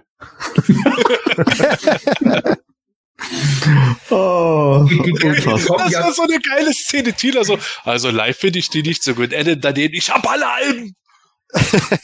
Die gibt's nicht mehr. Der letzte Auftritt war auf der Titanic von ihnen. oh, sehr schön. Ja, äh, abschließend vielleicht äh, die Frage noch ganz kurz. Sepp, weiß man schon etwa, wann die Serie starten wird? Ähm, ich wüsste es jetzt zumindest nicht auswendig. Es heißt dieses Jahr. Also, also ich gehe davon aus, drittes bis viertes Quartal. Ich kann mir nicht vorstellen, dass das jetzt im Sommer plötzlich sein wird. Also ich erwarte frühestens im Herbst die erste Folge. Prima. Gut, dann kommen wir äh, zur nächsten Neuigkeit und die hat mich mal wieder überrascht. Ähm, wobei Moto Origins überraschen mich eigentlich schon gar nicht mehr so arg. Wir haben ja schon in den vergangenen Podcast-Folgen immer wieder mal drüber gesprochen gehabt über die ähm, Auslieferungspolitik von Mattel und ähm, ja, wie sie einfach die Artikel dann an den Mann bringen, an die Frau bringen äh, zum Kauf und wann was erscheint und so weiter und so fort irgendwie wirkt das ja alles so ein bisschen durcheinander. Und diese News, ähm, die wir jetzt hier besprechen, die jetzt hier auf unserem Plan steht, die hat das Ganze irgendwie noch unterstrichen. Denn weitere Moto Origins Artikel sind angekündigt worden, aber nicht nur das, sondern auch noch von der Masterverse-Serie, Artikel von Eternia Minis Artikel. Irgendwie hat Mattel dann hier eine Bombe platzen lassen. Warum zu diesem Zeitpunkt weiß auch so so ganz genau eigentlich kein Mensch. Aber jede Menge Artikel wurden hier enthüllt und angekündigt, oder Sepp? Ja, Mattel hat einen Plan wenn sie wenigstens wüssten, welchen. Ähm, Bombe platzen kann man da gar nicht unbedingt sagen. Der Gag ist halt, dass diese ganzen Sachen, die jetzt plötzlich irgendwo genannt werden, äh, auf äh, Händlerlisten erschienen sind, beziehungsweise äh, kurioserweise Castle Grayskull, was ja eigentlich ursprünglich mal Anfang diesen Jahres kommen sollte, dann ist es auf den Sommer verlegt worden und dann heißt es jetzt März, April soll es kommen. Das ist jetzt schon bei den ersten Nordamerikanern plötzlich aufgetaucht, in scheinbar sehr kleiner Menge mal wieder irgendwas ausgeliefert geliefert worden. Aber daneben haben halt Läden wie Big Bad Toy Store plötzlich Listen äh, gezeigt, wo sie weitere Figurenwaves ankündigen. Zum Teil Sachen, von denen wir schon mal gehört hatten, wo wir lange Zeit nicht wussten, ist das jetzt nur irgendwas aus den Fingern gesaut, ist das überhaupt Moto Origins oder was ist es? Jedenfalls sind dort jetzt ganz viele Sachen aufgetaucht. Nämlich fangen wir mal mit den Origins an. Die zweite Origins Deluxe Wave, die soll im August kommen und da drin enthalten sollen sein Mosquito und eine Hordak-Variante. Das hatte man schon mal vorher gehört, dass es die beiden sein sollen. Mosquito garantiert wegen dem Edge-Feature. Und bei Hordak ist jetzt die Überraschung, jeder hat mit Hurricane Hordak gerechnet, aber nein, es wird Buzzer Hordak sein, laut diesen Listen. Und dann wird es bei den Basisfiguren ganz crazy. Auch im August soll Wave 6 der Origins kommen, bestehend aus jetzt Faker, Fisto, einem Lords of Power Merman und einer zweiten Evelyn. Auch das ist nicht unbedingt alles neu. Das Kuriose dabei ist, Wave 6 und wir wissen nicht, was Wave 5 sein soll. Also möglicherweise ist diese Wave auch in Wahrheit Wave äh, 5 dann es ändert sich ja nonstop irgendwas. Anstelle von Faker sollte auch ursprünglich mal Stinkor kommen. Der kommt jetzt aber in der Origins Wave 7 im November zusammen mit Rapstore, einem Lords of Power Beastman und der Green Goddess. Und äh, im August soll ebenfalls kommen der Wind Raider, mit dem wir auch schon länger gerechnet hatten, der schon mal genannt wurde. Also mehr als genug Zeug da. Das Interessante dabei ist jetzt natürlich, was es mit diesen Lords of Power Figuren in der zweiten Evelyn Version auf sich hat. Darüber reden wir bestimmt gleich noch. Aber dann geht es immer noch weiter. Äh, wir wissen ja, es kommen die Masterverse-Figuren genannt Masterverse The Evolution of He-Man, also im Grunde das, was viele Leute äh, schon länger sich wieder gewünscht haben, größere Figuren für erwachsene Sammler, äh, die halt auch entsprechend High-End-mäßig gemacht sind. Und äh, ja, die sollen ja, die sollen jetzt wohl kommen, ähm, die ersten im August. Es soll eine Battle Cat Deluxe Action Figur kommen, ein He-Man soll kommen, ein Oversize Skeletor ist schon genannt worden. Im Oktober kommt dann ein normaler Skeletor, äh, wobei da steht Skeletor Classic, eine äh, Evelyn, ein Mossman Classic kommt dann. Im November kommt dann Tila, Man at Arms Classic, Spycore Classic und Beastman. Was es genau mit den ganzen Sachen auf sich hat, keine Ahnung. Und auch das ist immer noch nicht genug. Mal schnell durchatmen.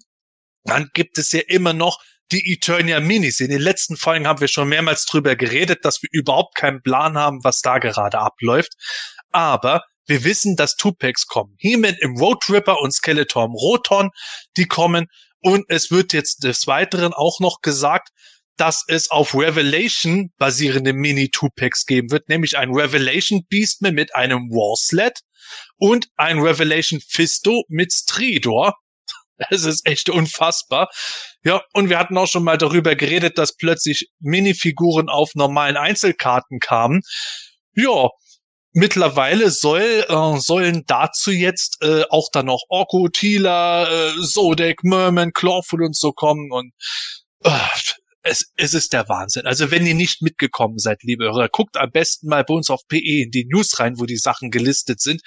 Es ist der helle Wahnsinn. Und das Schlimme daran ist, wir haben keine Ahnung, was jetzt genau an was dran ist, weil Mattel selbst sagt ja nichts. Die sagen nichts, die zeigen nichts. Wir sind drauf angewiesen, dass irgendein Händler mal irgendeine vom Großhandel oder wo auch immer stammende Liste veröffentlicht und dann können wir abwarten, wann es was zu sehen gibt. Es ist schrecklich.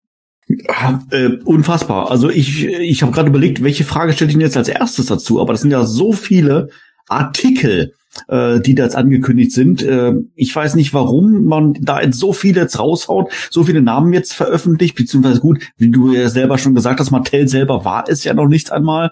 Aber ähm, ja, also es scheint letztendlich nie besser zu werden mit dem Origins Chaos mit der Veröffentlichungspolitik und mit diesen ganzen Artikel und mit auch mit den anderen Toilets etc. etc. etc.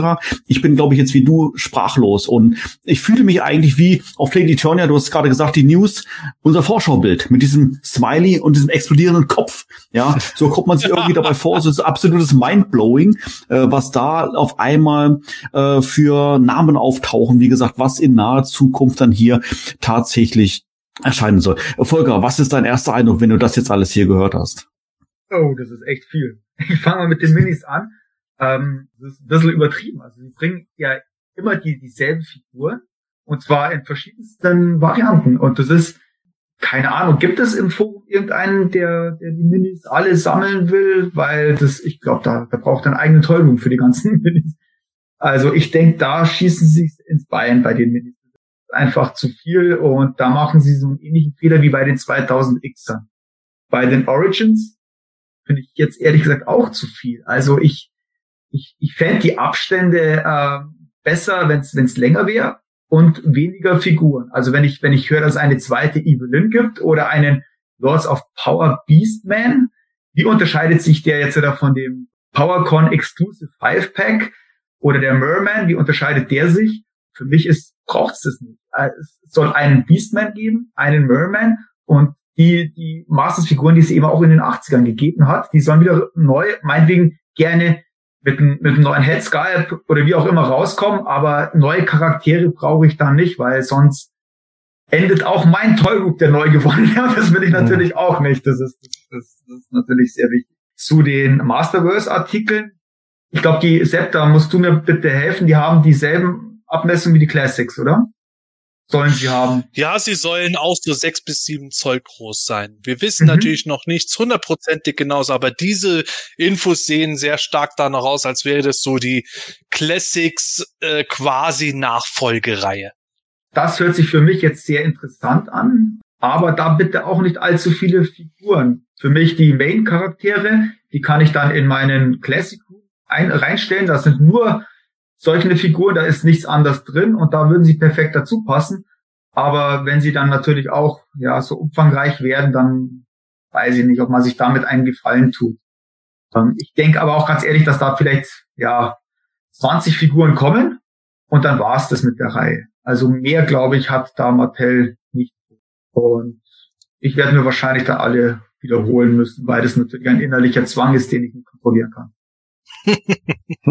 Also ich glaube, bei den Masterverse-Sachen mit 20 Figuren, dann kann Schluss sein. Das kann natürlich sein. Es kann auch länger laufen. Das hängt auch schlichtweg einfach immer vom finanziellen Erfolg ab. Und wir sehen es bei den Origins jetzt auch gerade. Das ist halt das Interessante, was du angesprochen hast mit den äh, Figurenversionen. Jetzt kommt eine zweite Evelyn. Ist es jetzt eine Evelyn, die eher optisch wie im Filmation Cartoon aussieht? Wird die eher ein 2000X Design haben? Was wird mit der genau vorgehen? Man weiß es nicht. Genauso der Beastman und der Merman sehen die wirklich eins zu eins aus wie in den Lords of Power 5 Pack.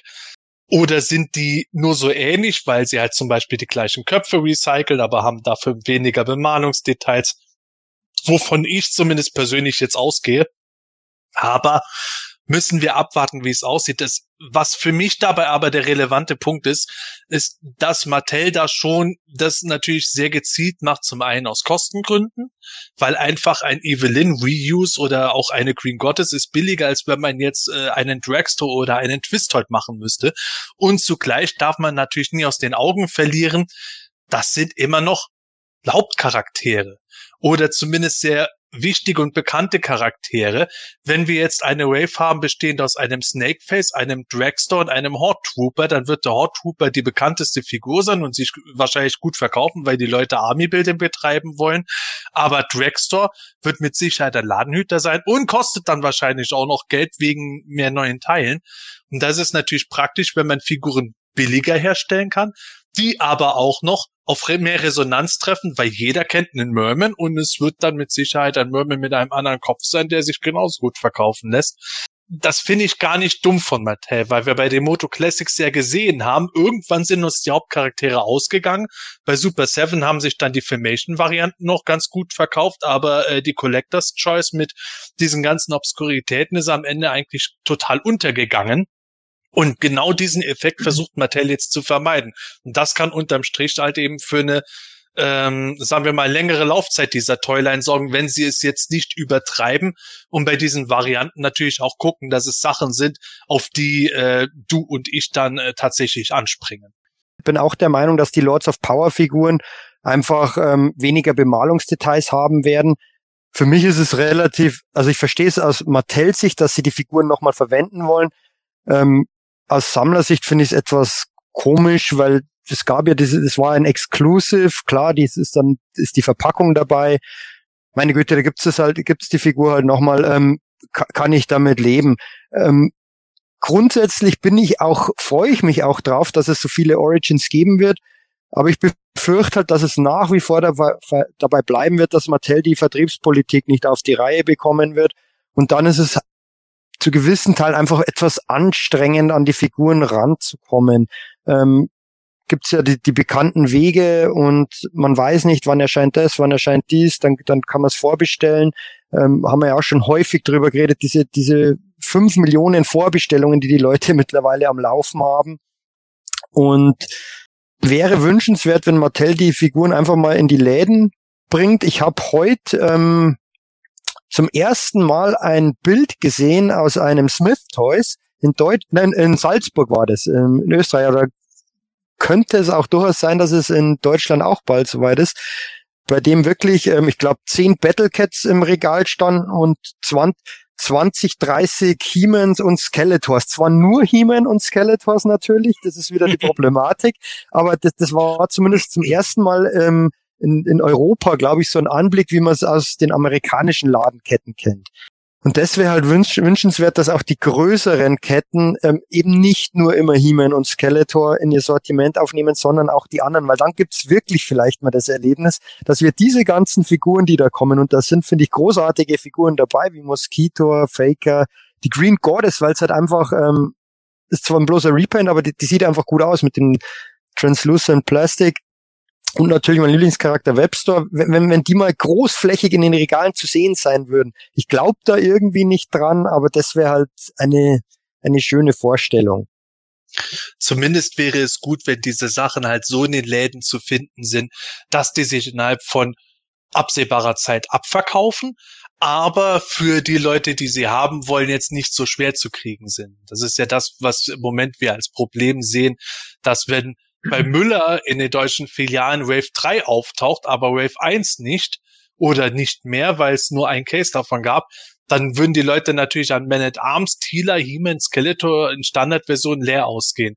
Wenn dann aber in den äh, nächsten Wave dann, weil sie keine Evelyn äh, gekriegt haben, eine neue Evelyn kommt mit leicht veränderter Bemalung oder ein Merman mit einem anderen Kopf, dann wird es für viele, gerade von diesen, ich nenne sie ja immer gerne Casual-Fans, dann auch ganz praktisch sein, dass sie dann vielleicht sagen, ja gut, diesen lachenden Skeletor-Kopf fand ich vielleicht eh nicht so gut, aber wenn jetzt der Skeletor mit einem neuen Kopf gekommen ist und einer leicht modifizierten Bemalung, finde ich genauso geil. Der sieht immer noch sehr nostalgisch aus. Das wäre so der Idealfall, wenn das hinhaut. Von, von dem her finde ich, das ist eigentlich auch kein ganz cleveren Schachzug von Mattel mit den Minis, dass die jetzt auf diese Einzelkarte kommen im klassischen Vintage-Design, weil es halt sofort ins Auge sticht. Ja. Diese Snake Mountain Boxen oder Grayscale Boxen, klar, wenn man genauer hinschaut, erkennt man das natürlich und die Sammler wissen es ja sowieso, aber der Casual-Fan, wie du sagst, Sepp, der sieht diese Minis auf dieser Vintage-inspirierten Karte, ne, das kenne ich doch irgendwo und nimmt es vielleicht einfach mal mit, weil es fünf Euro kosten. Ähm, von dem her finde ich es gar nicht so schlecht. Ähm, klar, wieder Anti-Versionen, Anti-Man at Arms, ähm, Anti-Heman finde ich natürlich als, wie immer, als, als Hörspielfan großartig, aber es ist schon mittlerweile ganz schön ausgelutscht mit diesen ganzen Anti-Versionen. Und Anti und, und Anti-Orko ist falsch eingefärbt. Da werde ich glatt zum Anti-Sammler. ja. Kleine Anekdote. Heute hat meine Frau ähm, mir das, das Bild vom, äh, vom Müller gezeigt. Die, da, ist, da wird der Wave 1 gerade groß beworben bei uns bei Müller. Und eine Freundin von ihr hat sie drauf angesprochen, die weiß nicht, dass ich Masters sammle und hat gemeint, schau mal, was die da für Figuren anbieten, gab es bei uns in der Kindheit auch. Und das hat sie mir eben erzählt. Und allein die Aussage finde ich schon sehr witzig, weil die Aussage wird dann auf, wird dann sehr, sehr oft eben kommen, auf irgendwer, bei irgendwelchen Küchentisch. Und jetzt, jetzt fährt man dann zum Müller rein und sieht, okay, es gibt gar keine Figuren. Oder wenn man Glück hat, Wave 3, wobei die sind auch schnell weg.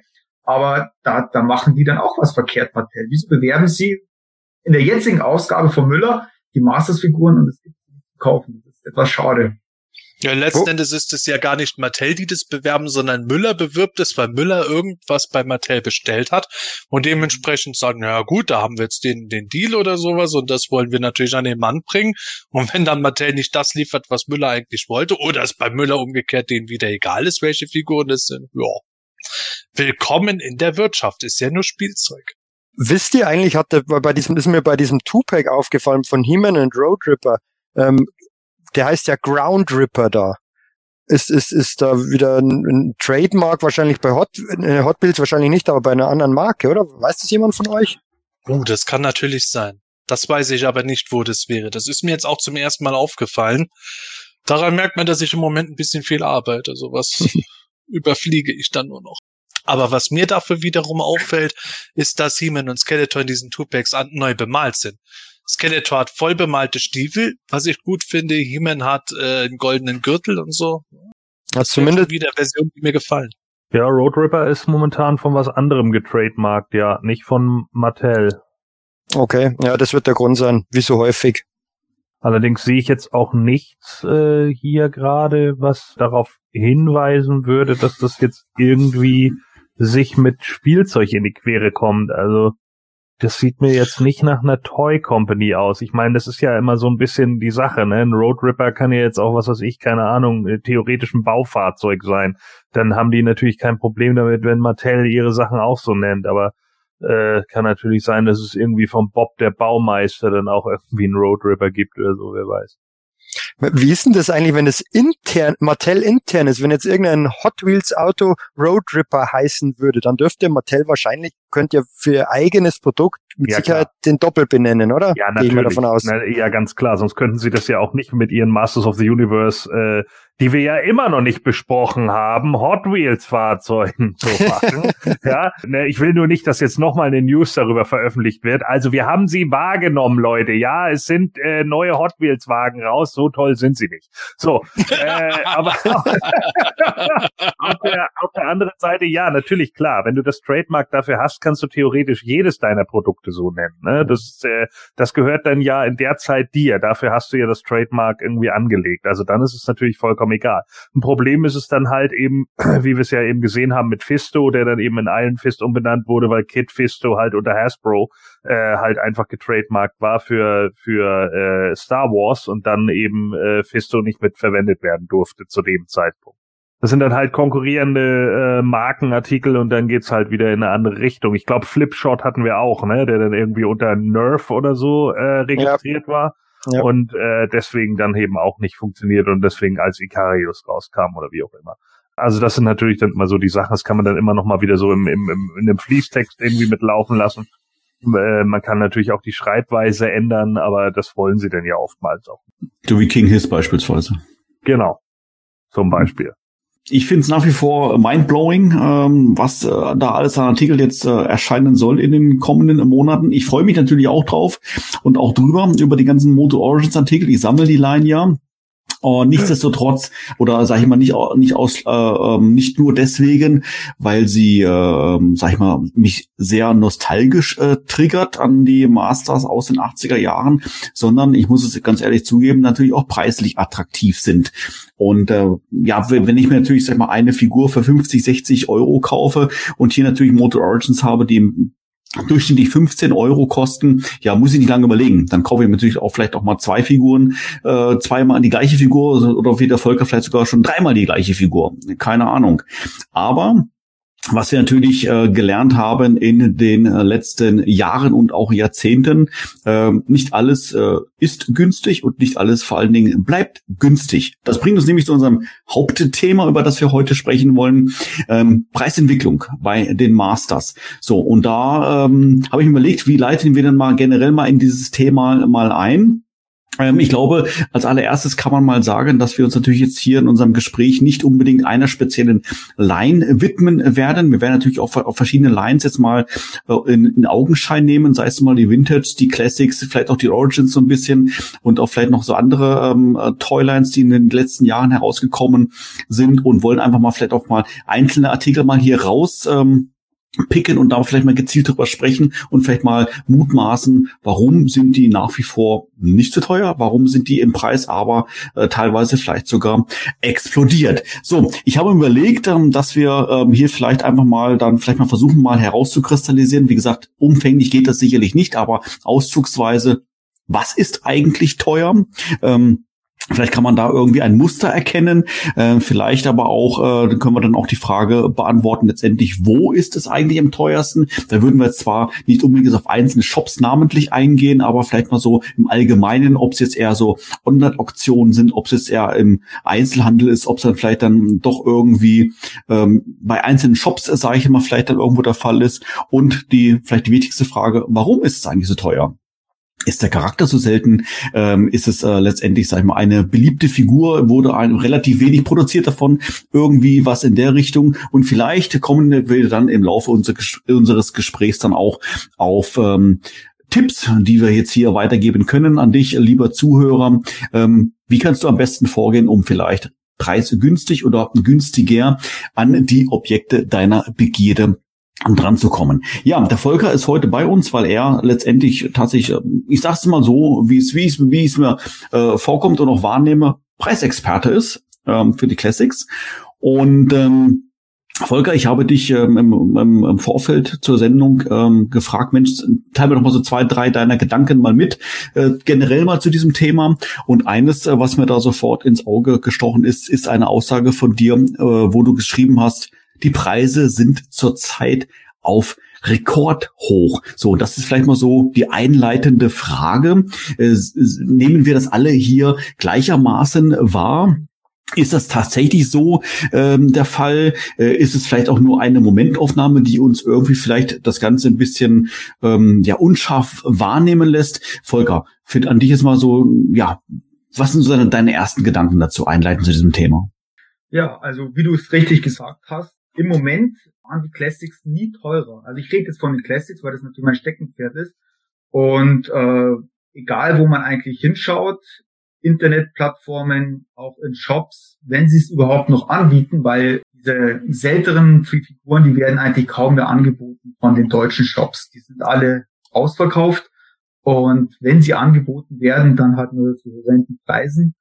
Und genau, das hat natürlich einige Faktoren das Ganze. Ähm, der, der Hauptfaktor, sage ich mal, das hier, wir sind alle zu Hause.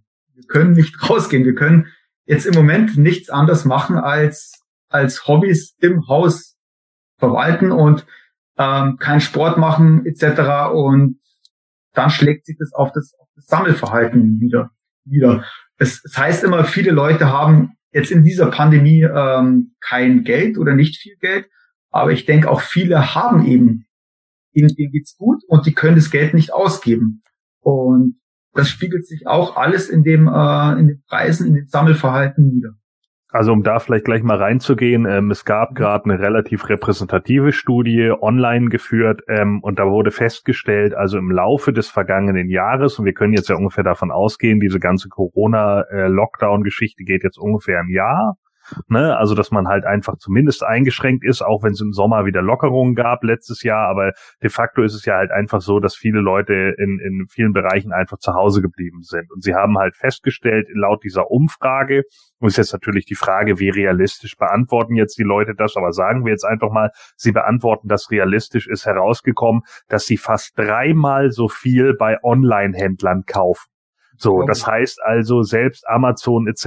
Und das ist ja auch kein Wunder, wenn dann irgendwie Amazon plötzlich einen Zuwachs von wie viel Milliarden Euro hat und so weiter und so fort. Das ist ja vollkommen klar, weil jetzt natürlich alles irgendwie über diesen ganzen äh, Online-Sammelmarkt läuft. Und wenn man da dann die gesamte Zeit zu Hause hockt, dann ist man natürlich nicht nur auf Amazon, sondern dann guckt man natürlich auch auf die gesamten anderen Sachen und dann geht's von einem ins andere das, was du jetzt gerade beschreibst, dass die Classics noch nie teurer waren, das gilt für diverse Toylines. Also ich sammle ja nun nicht nur die Classics oder die Vintage, sondern ich sammle ja nun auch äh, äh diverse andere Bereiche und was zum Beispiel gerade auf dem Turtles-Markt passiert oder, oder was ganz schlimm ist, WWF Hasbro Wrestler. Was da im Moment passiert, das ist einfach eine Blase. Tut mir leid. Also ähm, ja, ich gebe, äh, sehe das auch so, dass sich in den letzten Jahren natürlich einige Preise stetig angehoben haben. Aber das kommt auch immer darauf an, wie interessant war die Toyline, wie interessant waren die Charaktere und so weiter und so fort. Wenn sie das nicht waren, sind die Preise einigermaßen gleich geblieben. Aber in dieser Zeit, in der wir jetzt gerade sitzen, also in dieser Lockdown-Phase, sind fast alle Figuren scheißegal, wie unbeliebt sie waren. Also nehmen wir jetzt mal was weiß ich, King Chubla oder so von den Classics, der ja eigentlich eher unter, äh, äh relativ weit unten im Preis ist, sagen wir mal. Oder hier wie, äh, wie hieß der Katzenkönig? Äh, Chief Carnivus. Ja, zum Beispiel so. Oder auch Count Maso, ne? Das waren dann so Figuren, die waren dann nicht ganz so beliebt. Die gehen dann meistens eher so für 40, 50 Euro. Trotzdem sehr viel für, für Ja, natürlich, genau. So, ne? Was natürlich ja. mehr ist als die 20 Dollar. Aber das ist natürlich jetzt auch eben dieser Lockdown-Blase einfach auch ein Stück weit geschuldet, weil das halt die Charaktere waren, die eher unten lagen.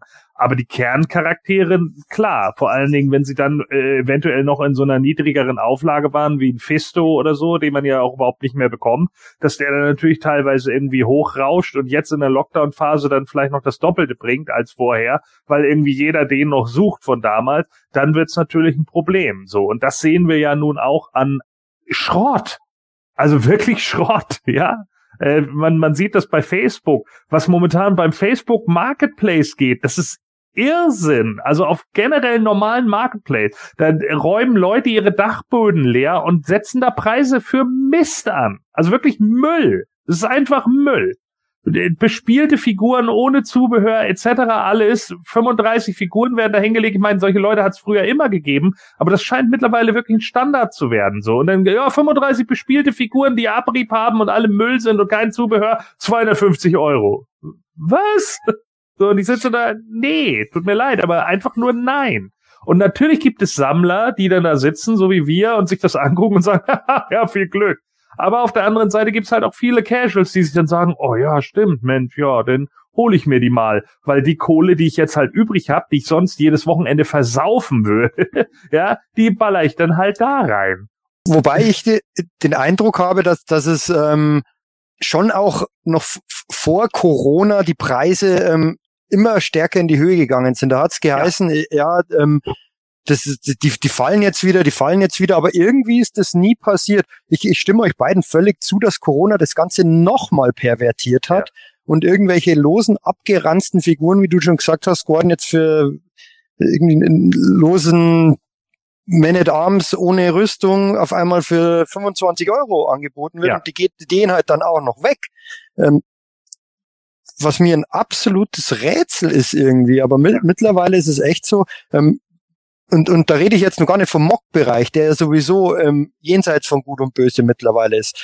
Gibt ja auch noch weitere Toylines, wie, wie die sammle ich auch alle nicht, aber da kennst du dich ja besser aus, Gordon, wie Dino Riders und so Zeug. Das ist, das geht ja auch alles durch die, geht alles durch die Decke. Mask, ja. ähm, im Prinzip alles aus den 80er, frühen 90er, 90er Jahren im mhm. Prinzip, ja, ähm, ja. geht absolut durch die Decke. Ähm, du kriegst ja mittlerweile echt ja kaum mehr ähm, irgendeinen Vintage-Mock ähm, und also mindestens dreistellig, aber dann schon eher die meisten Standard-Mocks, gerade wenn man diese Facebook-Auktionen auch anschaut und, und, auch auf Ebay teilweise, die gehen halt zwischen zwei, zwei und 300 Euro dann weg. Richtig. Ähm, irgendein, irgendein abgeranzter Cyclone auf Karte, ähm, der früher, ja, du hast halt 100 Euro zahlt, habe ich letztens wieder gesehen, knapp 300 Euro. Äh, wo ich mir echt denke, das, das darf doch nicht wahr sein. Ähm, sowas wie, oder auch Scareglow ist sowieso so ein Spezialfall in irgendwie in allen Toylines, aber da, wenn, wenn mit mittlerweile ein loser Scareglow für 250 Euro verkauft wird, irgendwas läuft da falsch, weil Scareglow ist in dem Sinn keine seltene Figur.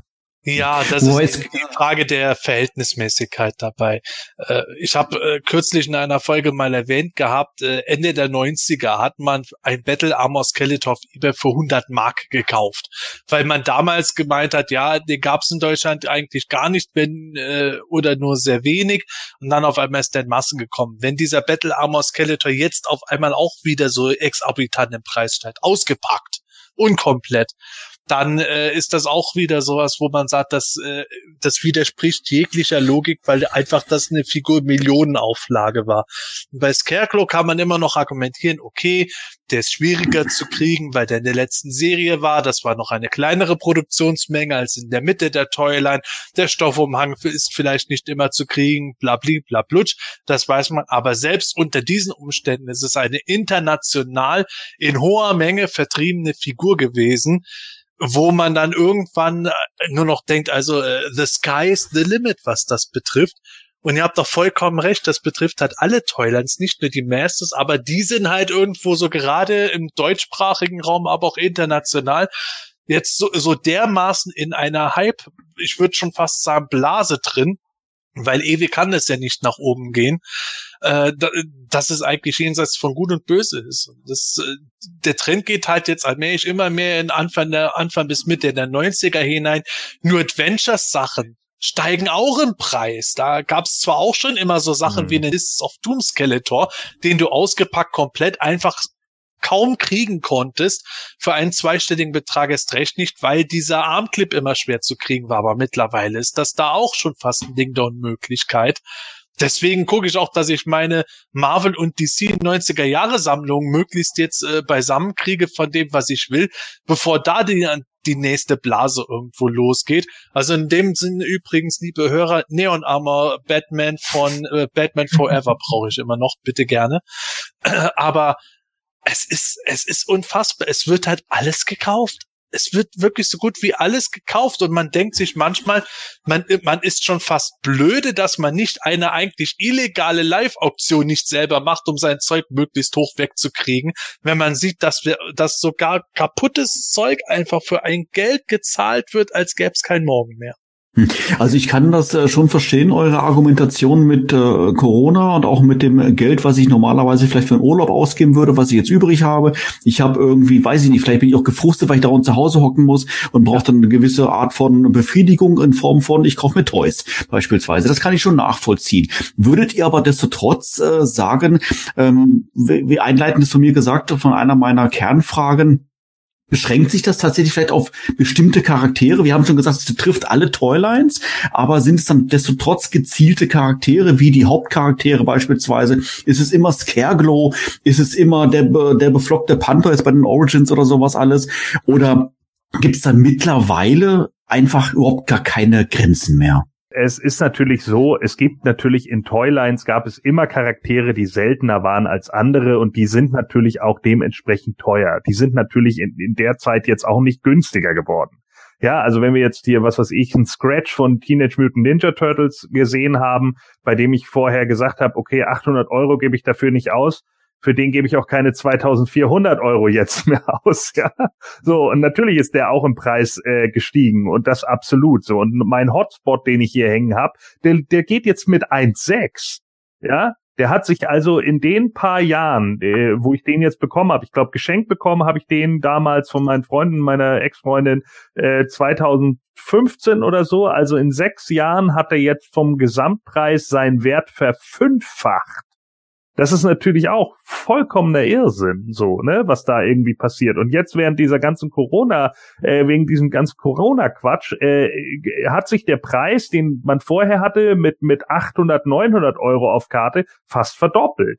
Das ist so. Ich konnte es ja sehen. Ne? Ich konnte ja sehen, wofür die Sachen angepriesen wurden. Und natürlich gibt es immer Leute, die die die die Sachen anpreisen für viel zu hohe äh, Preise. Gibt auch einen bei eBay, der gerade eine Battle äh, äh Ground Tealer für 1100 Euro drin hat, wo ich so denke, ja, okay, auf, auf welchem Mond lebst du? Also vielleicht irgendwann klappt das mal, aber jetzt noch nicht. Die kriegt man auch noch deutlich günstiger muss man halt so sehen, aber de facto ist es halt immer so, dass Leute das irgendwie ja hinlegen. Nur, wenn du dir die Auktionen anguckst, wie die ganzen Sachen auslaufen und ich beobachte immer mal wieder Auktionen, weil ich einfach auch spaßeshalber nur mal reingucken will, wo auch meine Sammlung preis, preislich liegt oder so, äh, ist das schon krass, was die Leute tatsächlich dafür bezahlen. Und die Dinger gehen auch wirklich dafür weg. Und ja, natürlich gibt es Charaktere, die dann immer beliebter sind. Bei Hasbro ist es halt ein Dusty Rhodes, ne, der aus der zweiten Serie war, weil der so selten produziert wurde und demzufolge natürlich jetzt auch irgendwo im vierstelligen Bereich liegt, weil du an den überhaupt nicht rankommst. Und das ist halt genau das Problem. Aber der war halt auch schon früher immer teuer. Ne? Das ist jetzt so, natürlich gibt's jetzt auch ein paar Charaktere, die jetzt gerade so im Preis ansteigen wenn ich jetzt zum Beispiel von den WWF Hasbro Wrestlern äh, äh, durchgehe, ist jetzt die grüne Serie gerade äh, eine, die enorm gestiegen ist. Der One to Three Kid zum Beispiel, der hat sich enorm äh, äh erhöht im Preis. Den hast du eine Zeit lang noch für 250 bekommen. Den kriegst du jetzt nicht mehr unter 700, manchmal 800. Das ist irre. Aber das auch das hat sich erst in den letzten anderthalb Jahren so entwickelt.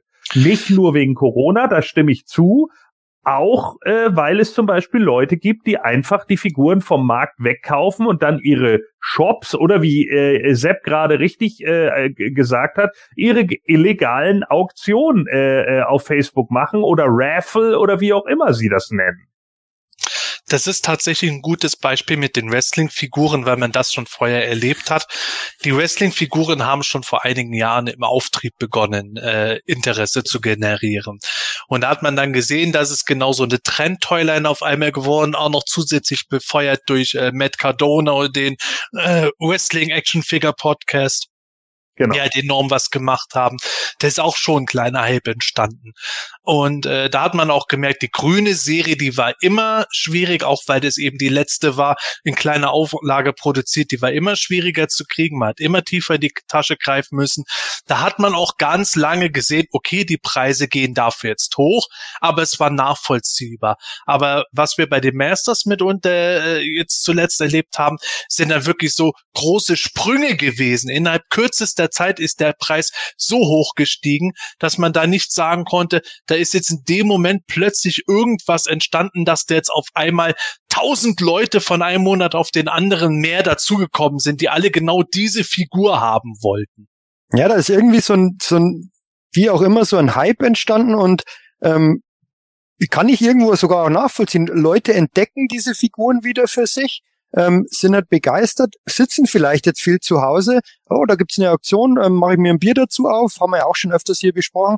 Und, ja. und ähm, dann, dann haue ich das Geld, was ich halt jetzt nicht für den Urlaub ausgebe, ähm, kaufe ich mir ähm, äh, einen Liedschmock für 200 Euro, ähm, der früher 20 Euro gekostet hat. Ist zugegebenermaßen ja schon lang her, ähm, aber es, es ist echt Wahnsinn und, und, und, und ja, die, die, die Zeitspanne ist, ist, ist, ist irre, in welcher kurzen Zeit die Figuren nach oben gegangen sind. Ähm, der Volker und der Sepp werden sich noch erinnern können, auf dem PE-Dinner mal beim Volker hatte ich als ich mal, das war glaube ich schon länger her, jetzt 2016 oder so, habe ich meine komplette lose Sammlung wollte ich halt verkaufen.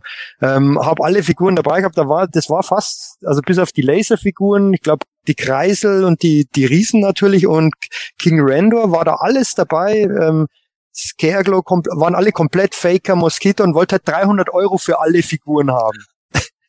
Äh, die, die, die, die, die wollte halt niemand. Gut, wir waren da natürlich in einem Kreis, wo die einen Vintage nicht gesammelt haben, die anderen ja. haben Vintage nicht ausgepackt gesammelt und die nächsten hatten Vintage schon da. Äh, das ja. war natürlich dann schwierig, aber nichtsdestotrotz wäre der Michael dort in einer Gruppe gewesen von Leuten, die an diesen Sachen Interesse gehabt hätten. Er hätte es mit Sicherheit verkauft bekommen, aber man hätte jetzt nicht gesagt, boah, das ist ja, es ist ja fast geschenkt. Und das würde man halt heute schon sagen. Zu dem Preis, was er dabei hatte, das zu verkaufen, wäre eben äh, geschenkt e oder eben, verschenkt von seiner Seite aus. Eben, eben. Ein Scareglow, wie gesagt, heutzutage 250 Euro in dem Zustand, in dem ich ihn hatte. Ähm, das sind ja lauter lose Figuren. Bei, bei, bei Mox ist das ja vielleicht nochmal was anderes. Und dann den Faker habe ich letztes auch wieder für 200 Euro weggehen sehen oder knapp 200 Euro lose. Und, und das sind dann noch nicht mal zwangsweise Mint-Figuren und ähm, es ist halt auch bei, ja. bei anderen Lines wie NA-Figuren zum Beispiel. NAs, die haben ja wirklich teilweise für 15 Euro, 10, 15 Euro die Standardcharaktere bekommen. Die sind jetzt auch bei 30, 40 Euro. Da gab's auch schon immer seltenere, ähm, die, die, die kaum zu bekommen waren, wie der Hook and Flog oder der, der Missile Armor Icarius. Die, die waren schon immer teuer.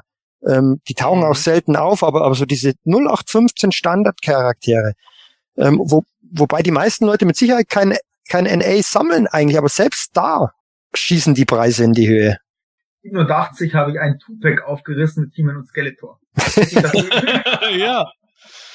Du hast, du hast natürlich jetzt auch äh, das, was du gerade richtig gesagt hast, Michael, diese Leute da, die dort eben in einer ganz salopp gesagt Bierlaune halt an einer Auktion teilnehmen und dann sagen, ach, was kostet mich die Welt? Ich hab's ja gerade, weil ich einfach jetzt äh, das Geld für Benzin und äh, Koks und Nutten nicht ausgeben muss.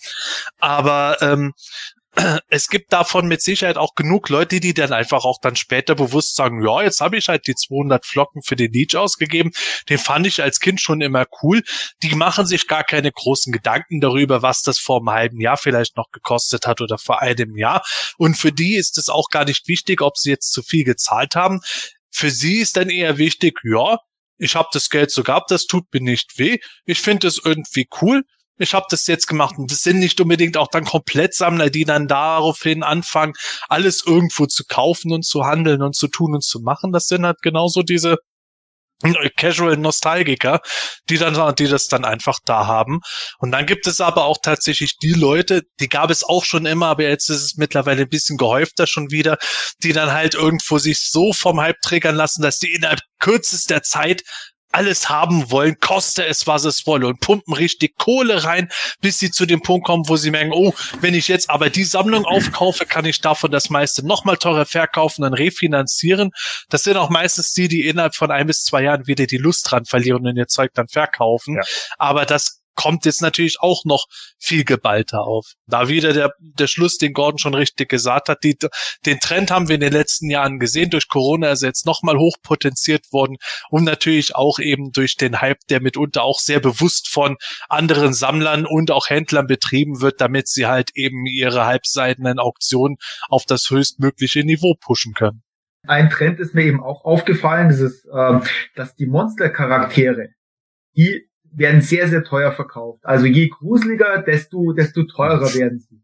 Und ähm, wenn eine, eine neue Figur auf den Markt geschmissen wird, dann passiert am Anfang nicht. Die brechen im Preis ein bisschen ein. Also ich rede jetzt immer nur von den Classics. Die brechen ein bisschen ein, also so 10, 20 Prozent werden sie günstiger. Und, und nach einem Jahr steigen sie kontinuierlich den Trend habe ich bei, bei fast allen Figuren gesehen. Dann natürlich, wie du gesagt hast, die Vintage-Charaktere steigen sehr stark, weil dann gibt es die Nostalgiker, die damit sehr viel anfangen können. Und jetzt ein, ein, ein Beispiel, der Dark Dispute Skeletor. Der ist unter 150 Euro nicht mehr zu bekommen, weil der einfach gut gemacht ist. Der hat, der schaut hervorragend aus. Und das ist jetzt ein Charakter, wo ich sage, hey, gut, die paar Leute kennen vielleicht den Film, aber äh, eben nicht, nicht allzu viele. Der wird nur gekauft, weil der so geil ausschaut. Und, ähm, und, und Skeletor ist. Und ein Skeletor ist, genau. Wobei der, der goldene Skeletor, der krebst um die 80 Euro rum. Also der ist jetzt ja da noch nicht so, bei weitem noch nicht so wie der Dark Dispute. Der Karg, ganz zu schweigen, der ist ganz weit unten. 50, 60 Euro, der bleibt auch relativ konstant. Ähm, Kleiner Fun Fact, ich habe ein bisschen recherchiert. In den letzten drei Monaten, was meinst ihr, wie die günstigste Figur auf Ebay weggegangen ist? Mock von den Classics. Also letzten drei Monaten, das ist Mitte, Mitte November bis jetzt. Alter. Boah. Gute Frage. Also okay, hätte ich ja schon mal 20 Euro gesagt für die Figur wie Battle. Oder, oder 15. Es war, es war, es war auch gang und gäbe, dass eine Netossa nicht höher wie 16, 17 Euro gestiegen ist. Die günstigste Figur äh, ist eine Runeterra für 30,50 Euro. Und dann gibt's noch ein paar 30 Euro Figuren und dann kommen die NAs, also ein Flock oder ein Slushhead, die sind ab 40 Euro so der Fall. Und dann kommen halt die ganzen Nebencharaktere, so ein Lord Dactius, die alle heißen, Batros, die, die sind alle um die 40 Euro. Wo man früher gedacht hat, hey, die, die steigen nicht mehr wie 20 Euro. Jetzt sind sie das Doppelte. Im Moment. Ja, das, das ist der Witz. Gerade die Princess of Power Sachen waren lange ja. Zeit schon regelrechte Wegwerfartikel, was, was ja auch mit der Grund war, weswegen wir dann oft gesagt haben, äh, She-Waver äh, sind oft eine laute Gruppe gewesen, aber halt doch dann ja. eine sehr kleine Gruppe, wenn man halt die Verkäufe gesehen hat. Und wenn sogar die ein relativ konstantes Niveau haben, wie eine Huntera, die man vor kurzer, relativ kurzer Zeit eigentlich noch bei einer anderen Figur nur mitverkaufen konnte und nicht einzeln, das ist dann schon bezeichnend. Ja. Naja, medienpädagogisch betrachtet ist es ja äh, eine Entwicklung, die sich ja ganz klar abgezeichnet hat, dass so 2015, 16, da war es tatsächlich so, dass ganze Sachen wie Smartphones etc. wirklich flächendeckend in Deutschland vertrieben waren. Ne? Wenn wir uns zurückerinnern, äh, Smartphones sind noch gar nicht so alt. Also ich erinnere mich noch, wie ich äh, 2011 mein Bewerbungsgespräch äh, äh, hatte hier wieder, nachdem ich mein Studium fertig hatte, kam ich zurück auf die Insel, habe mich bei der Schule beworben, habe dann eben auch gesagt, ja, ich bin äh, Diplompädagoge für Schulpädagogik und auch für Medienpädagogik. Ähm, und wir werden demnächst, und das habe ich damals gesagt, ne, wir werden demnächst so einen Trend haben, wo alle möglichen Handys, alle online irgendwie verfügbar sind. Wir können damit alle online gehen und dann fliegt uns das um die Ohren. Und damals bei dem Gewerbungsgespräch hat der damalige Direktor noch gesagt, nee, nee, das ist nicht so wichtig für uns. So, und vier Jahre später habe ich dann natürlich, ich habe dann ja in der Fachklinik angefangen und da habe ich dann schon so Konzepte ausgearbeitet und bla. Und dann vier Jahre später, als er die Fachklinik geschlossen hat, habe ich mich wieder bei der äh, äh Schule beworben und da sagte der gleiche dann im Bewerbungsgespräch, ja, wir haben so ein Problem mit den Handys bei uns an der Schule. Und ich, nein. Ja, so, und äh, das war so, I've seen it. So, und das ist eben genau das Problem. So, ähm, letzten Endes haben wir mittlerweile jetzt den, den Auswuchs, dass ganz viele Erwachsene, auch in unserem Alter, die ja alle an dieser, äh, an dieser, äh, wie, wie, wie soll ich das sagen, so diese, diese, diese Verge of Technology oder Edge of Technology Schwelle waren, äh, die jetzt ja alle relativ regelmäßig nutzen. Ne, es gab ja vorher viele, auch in unserem Alter, die einfach gesagt haben, äh, WhatsApp, das brauche ich nicht und Facebook brauche ich nicht und keine Ahnung. Und irgendwann hat sich das dann alles so eingeschlichen. Und es sind ja immer mehr Leute geworden. Die haben sich dann auch auf andere Plattformen verteilt. Und Facebook ist zum Beispiel in Anführungsstrichen halt die ältere Plattform. Das heißt, das nutzt eher unsere Generation, während die Kiddies halt mehr Instagram und Snapchat nutzen. Und gerade über Facebook, wo wir jetzt ja genau diesen ganzen Kram haben, wo sich jetzt plötzlich Gruppen bilden und bla. Ich habe das ja nun gesehen, ich bin ja selber in einigen von diesen Gruppen. Äh, zum Beispiel in so einer, so einer äh, äh Hasbro Wrestling Sammlergruppe. Diese Gruppe hat sich innerhalb von zwei Wochen gebildet mit über 1000 Mitgliedern. Ja, der Typ hat halt viel Werbung geschaltet und schwuppdiwupp waren da plötzlich irgendwie 700 Mitglieder und mittlerweile sind es über 1000. Und Fakt ist halt einfach, die meisten, die da sitzen, sind genau in meinem Alter. Die haben dann auch nicht lange Wrestling geguckt. Also da würde ich auch nicht sagen, yo, das sind Core Wrestling Fans, sondern das sind die Leute, die genau damals 91 bis 93 Wrestling geguckt haben. So. Aber das sind auch genau die Leute, die jetzt alle auf die WWF Hasbro-Figuren abfahren, weil sie die nämlich als Kinder hatten. Und das gleiche Phänomen passiert mit allen anderen Action-Toylines auch. Äh, Michael hatte gerade eben Dino Riders genannt. Dino Riders ist in meinen Augen sogar ein schlechtes Beispiel, weil die waren immer generell relativ hochpreisig, weil sie einfach so selten vertreten waren in Deutschland. Aber auch bei den Dino Riders sieht man das. Aber für alles, wo irgendwelche Gruppen mittlerweile aufgemacht wurden bei Facebook, und das ist halt der Trend, da kannst du einfach sehen, gab es eine Steigerung. Und da kam dann ja, und das war wie gedacht das, was, was Sepp und auch ich und diverse andere, Matthias auch schon, äh, regelmäßig in den letzten Casts angesprochen haben, wo ja auch plötzlich diese ganzen merkwürdigen, ominösen Toy-Shops alle aus dem Boden gestampft werden. Ne, wir haben jetzt plötzlich irgendwelche Internet-Toy-Shops, die es seit einem Jahr gibt oder so, und die verkaufen teilweise nur äh, gebrauchte Figuren, also kaum original verpackt oder sonst irgendwie was, sondern nur irgendwelche Ersatzteile oder eben bespielte Figuren oder eben teilweise auch im sammlerwürdigen Zustand. Und die machen natürlich auch, weil sie ja nicht blöde sind, die machen natürlich auch Werbung über diese Shops und grasen natürlich dann äh, äh über über die die die Facebook äh, äh, meint natürlich. Also die Shops machen Werbung über die Facebook Gruppen und die grasen natürlich auch momentan viel vom Markt ab und dadurch, dass natürlich vieles weggekauft wird und man so natürlich auch an andere Sachen nicht mehr rankommt, diktieren die auch ein Stück Stück weit den Preis. Das ist ja genau äh, auch diese Geschichte, was wir auf Facebook ganz viel sehen. Im Grunde vergeht kaum ein Tag, wo ich nicht sehe, dass irgendeine Tollgruppe aufgemacht wird. Alles immer, oh, ich suche, äh, ich suche Leute, die genauso ticken wie ich. Und in Wirklichkeit heißt es eigentlich nur, es geht ums Handeln. Und äh, man ist das Gruppen, man wird schon zugeballert damit. Ich tritt tatsächlich in keine einzige Gruppe mehr ein, weil es mir irgendwann zu viel geworden ist und auch äh, zum Großteil immer dasselbe ist und es über kurz oder lang darauf hinausläuft, dass man, dass man äh, von, von dem irgendwo jeden Tag Tag drei, drei Werbebeiträge kriegt, der macht wieder nonstop Werbung für seinen Shop und das ist der Trend Nummer zwei. Jeder macht sein eigenes Gewerbe äh, momentan. Entweder hauptgewerblich oder nebengewerblich hat irgendwo jeder seinen Shop, der irgendwo sammelt, um seine Sammlung zu refinanzieren, kauft natürlich dann auch zu den aktuell gängigen Preisen die Sachen ein, schlägt dann nochmal was drauf und wenn das dann gekauft wird, treibt es die Preisspirale natürlich auch dann nochmal ein Stückchen nach oben. Das ist dann auch schon wieder nicht ganz ohne. Ja, und das ist, das merkt man dann letztendlich auch auf PE dann, ähm, weil grundsätzlich war es schon so im, im Forum von PE oder ganz häufig, dass die Preise da noch ähm, definitiv niedriger waren. Ähm, klassisches Beispiel, ähm, ist vor nicht allzu langer Zeit ähm, habe ich da über, über PE zwei ähm, Mox gekauft, Vintage Mox. Das war einmal der, der, der Dragstore für 100 Euro und der Redneck Redlaw ähm, für 120 Euro.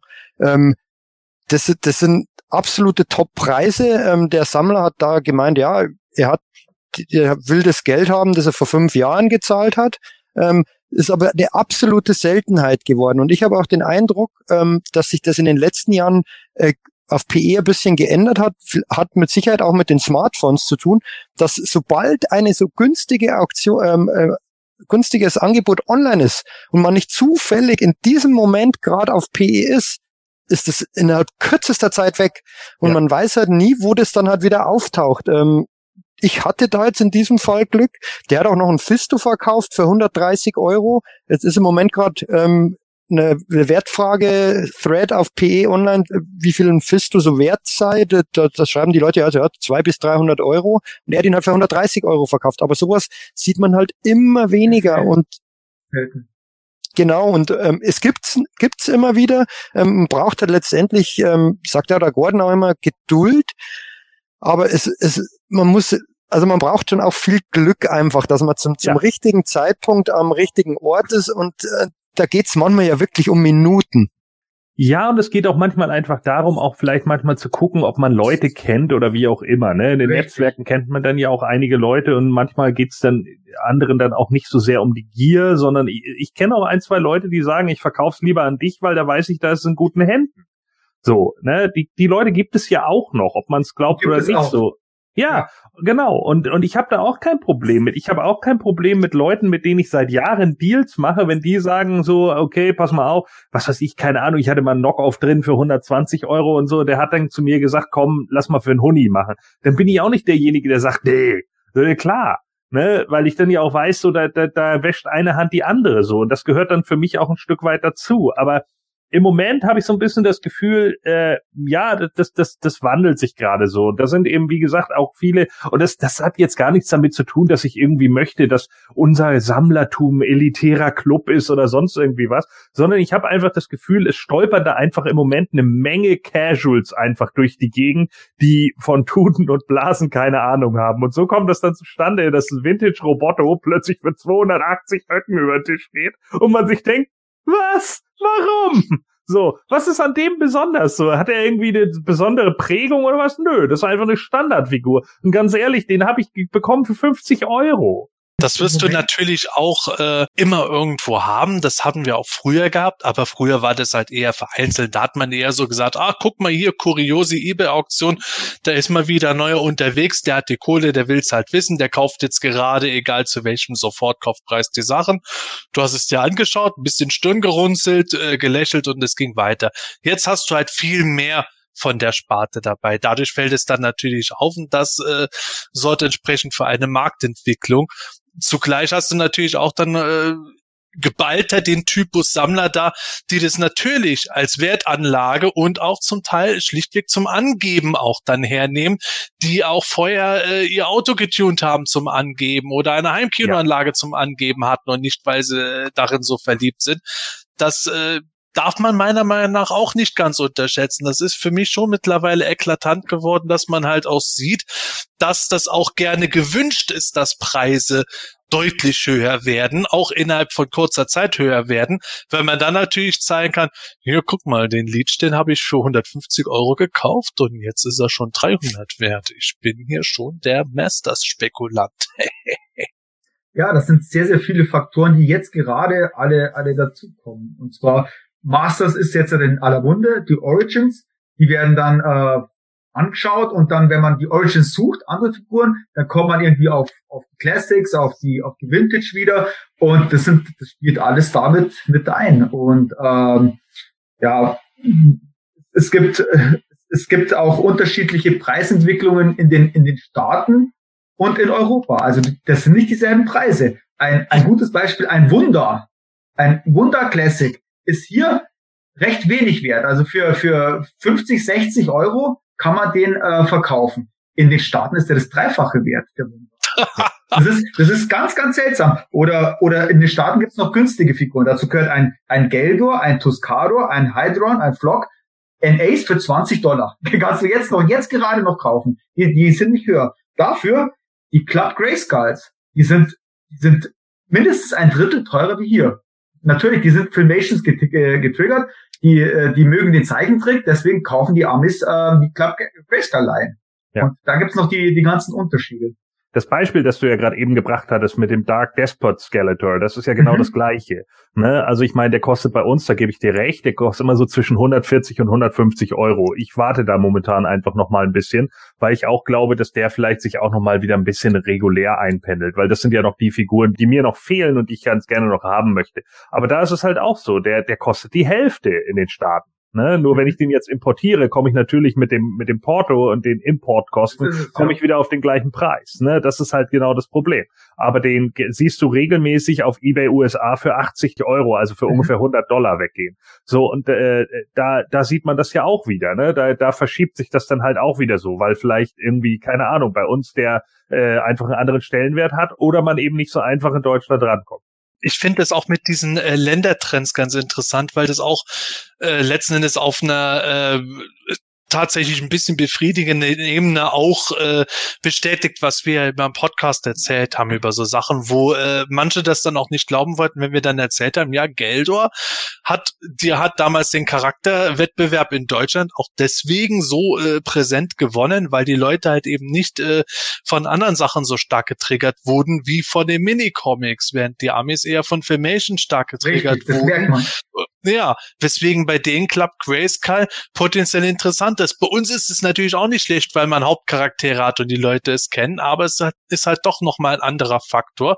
Und daran merkt man auch so ein bisschen die Geschmäcker dabei, auch bei den New Adventures, dass die Monster generell dann doch recht beliebt sind und äh, pauschal gesagt ist das natürlich alles, dass sich die deutschen Sammler und Fans dann doch ein bisschen von Designs auch mehr überzeugen lassen können, während bei den Amerikanern häufig dann doch eine Medienpräsenz noch wichtiger ist. Das, das finde ich dann auch wiederum faszinierend dabei. Und wir haben im großen Teil natürlich auch wir, die wir hier jetzt zusammen sind in dieser Runde, das Glück, zum Großteil sind unsere Sammlungen ja komplett. Ich meine, es gibt der berühmte US-Twistoid, den Michael und Gordon noch brauchen. Aber abgesehen von so Kleinigkeiten haben die meisten von uns die meisten Sachen, die wir mal wollten, irgendwo beisammen und müssen uns jetzt nicht aufregen, dass es teurer wird, weil wir mehr zahlen müssten. Es ist halt interessant äh, zu beobachten, wie die Sachen, die man auch selber hat, im Preis steigen, weil ich bei mir tatsächlich schon feststelle, Everybody has a price for the Million Dollar Man. Dass äh, ich bei manchen Sachen schon überlege, okay, wenn jetzt ein Vintage Faker ausgepackt schon so viel kostet, ich habe den Original Faker aus Wave 2, dann habe ich aber auch den Wave 6 Faker mit Hardhead. Brauche ich wirklich beide oder würde es sich jetzt in diesem Moment für mich lohnen, einen loszuwerden, ohne dass es mir leid um den tut? Äh, ja, mir geht das nämlich ganz genauso. Also ich äh, sehe das ja auch im Moment irgendwie, äh, äh, zum Beispiel das, was, wo mir das ganz besonders aufgefallen ist, sind zum Beispiel die Two-Packs von New Adventures. Ne? Also das ist ja super krass, was jetzt zum Beispiel mit dem He-Man und Skeletor Two-Pack passiert ist. Das geht teilweise jetzt für 1000 Euro. Also vollkommen, äh, vollkommen lächerlich eigentlich, ne? Wo ich dann auch irgendwie denke, so ja, okay, äh, das habe ich irgendwie für 180 gekauft oder so, glaube ich. Und da habe ich ja noch einen ordentlichen, äh, und da, das ist gar nicht so lange her, ne? Und da war es schon teurer. Also ist es bei den meisten teurer angeboten worden, aber der Typ, der es halt verkauft hat, der hat halt einfach einen realistischen Preis gemacht. Und ich glaube, ich habe ihm dann auch noch zwei andere Actionfiguren abgenommen und dann passte das halt einfach so, ne? Genauso das, das äh, Laser-Pack zwischen äh, äh, Brave Star und Texax, das Two-Pack. Das habe ich, glaube ich, damals gekauft für 80 Euro oder so. Und das ist jetzt auch in die Höhe geschnellt, wo du einfach denkst, meine Güte, ey, was, was ist da los? So, ne, gerade diese Two-Packs scheinen ja unge unglaublich beliebt. Da bin ich ja echt froh, dass ich He-Man und Flock und He-Man und Slushhead und so alles schon in trockenen Tüchern hab, dass ich mir die jetzt nicht alle irgendwie für 400, 500, 600 Euro nochmal zusammenklauben muss. Das ist halt einfach echt irre. Aber ich denke halt auch,